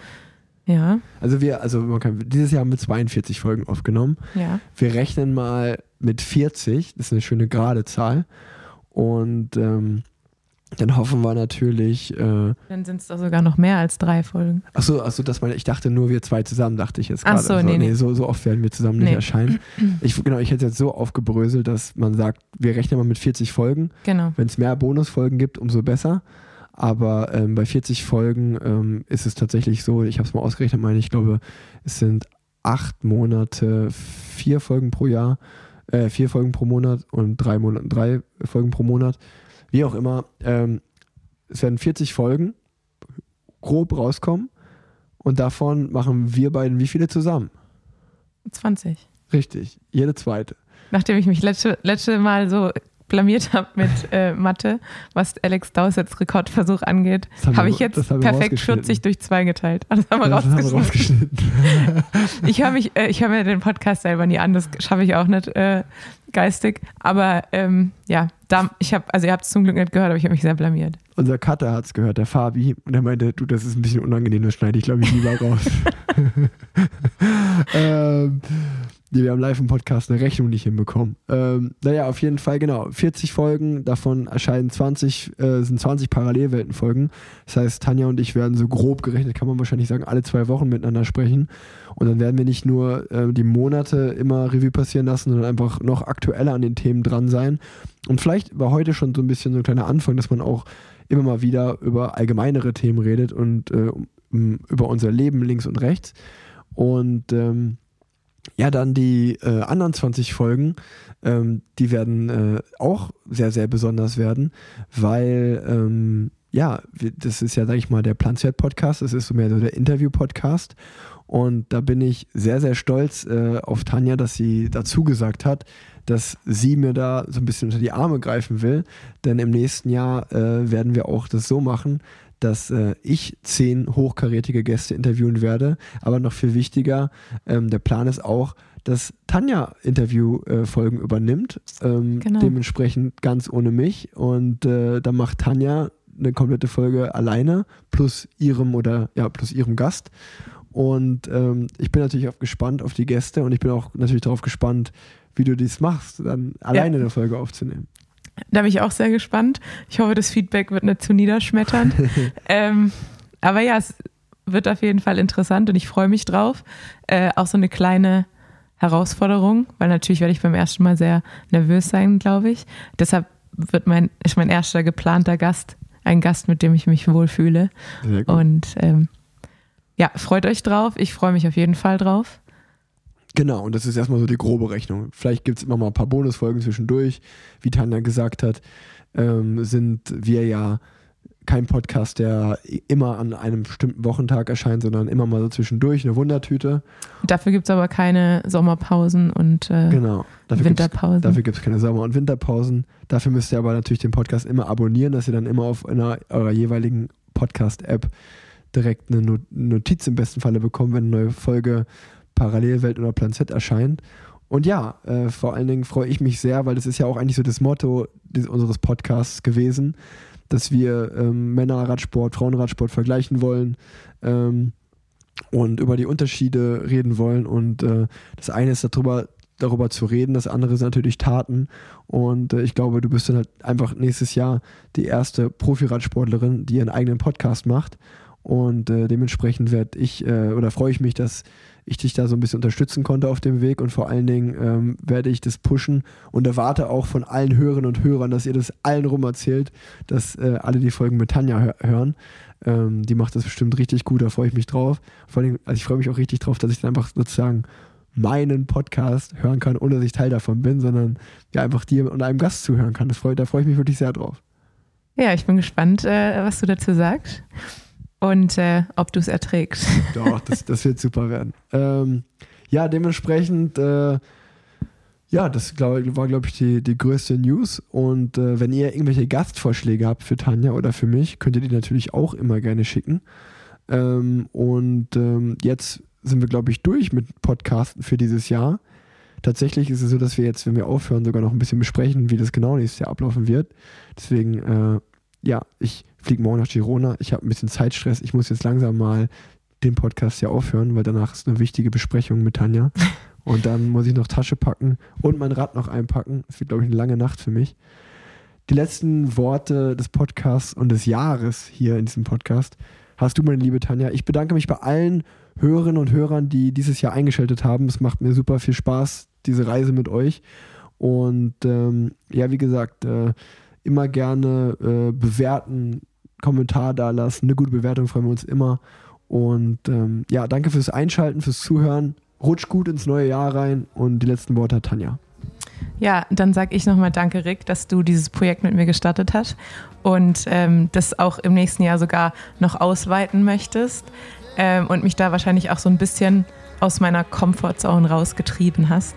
Ähm, weil ich glaube, alleine hätte ich es nicht gestartet, aber es macht mir trotzdem sehr viel Spaß und ich freue mich auf die neue Herausforderung. Deshalb vielen Dank an dich und äh, ja, auch von mir vielen Dank an alle Hörer und vielen Dank für das durchaus immer positive Feedback ähm, und für eure Fragen und Anregungen.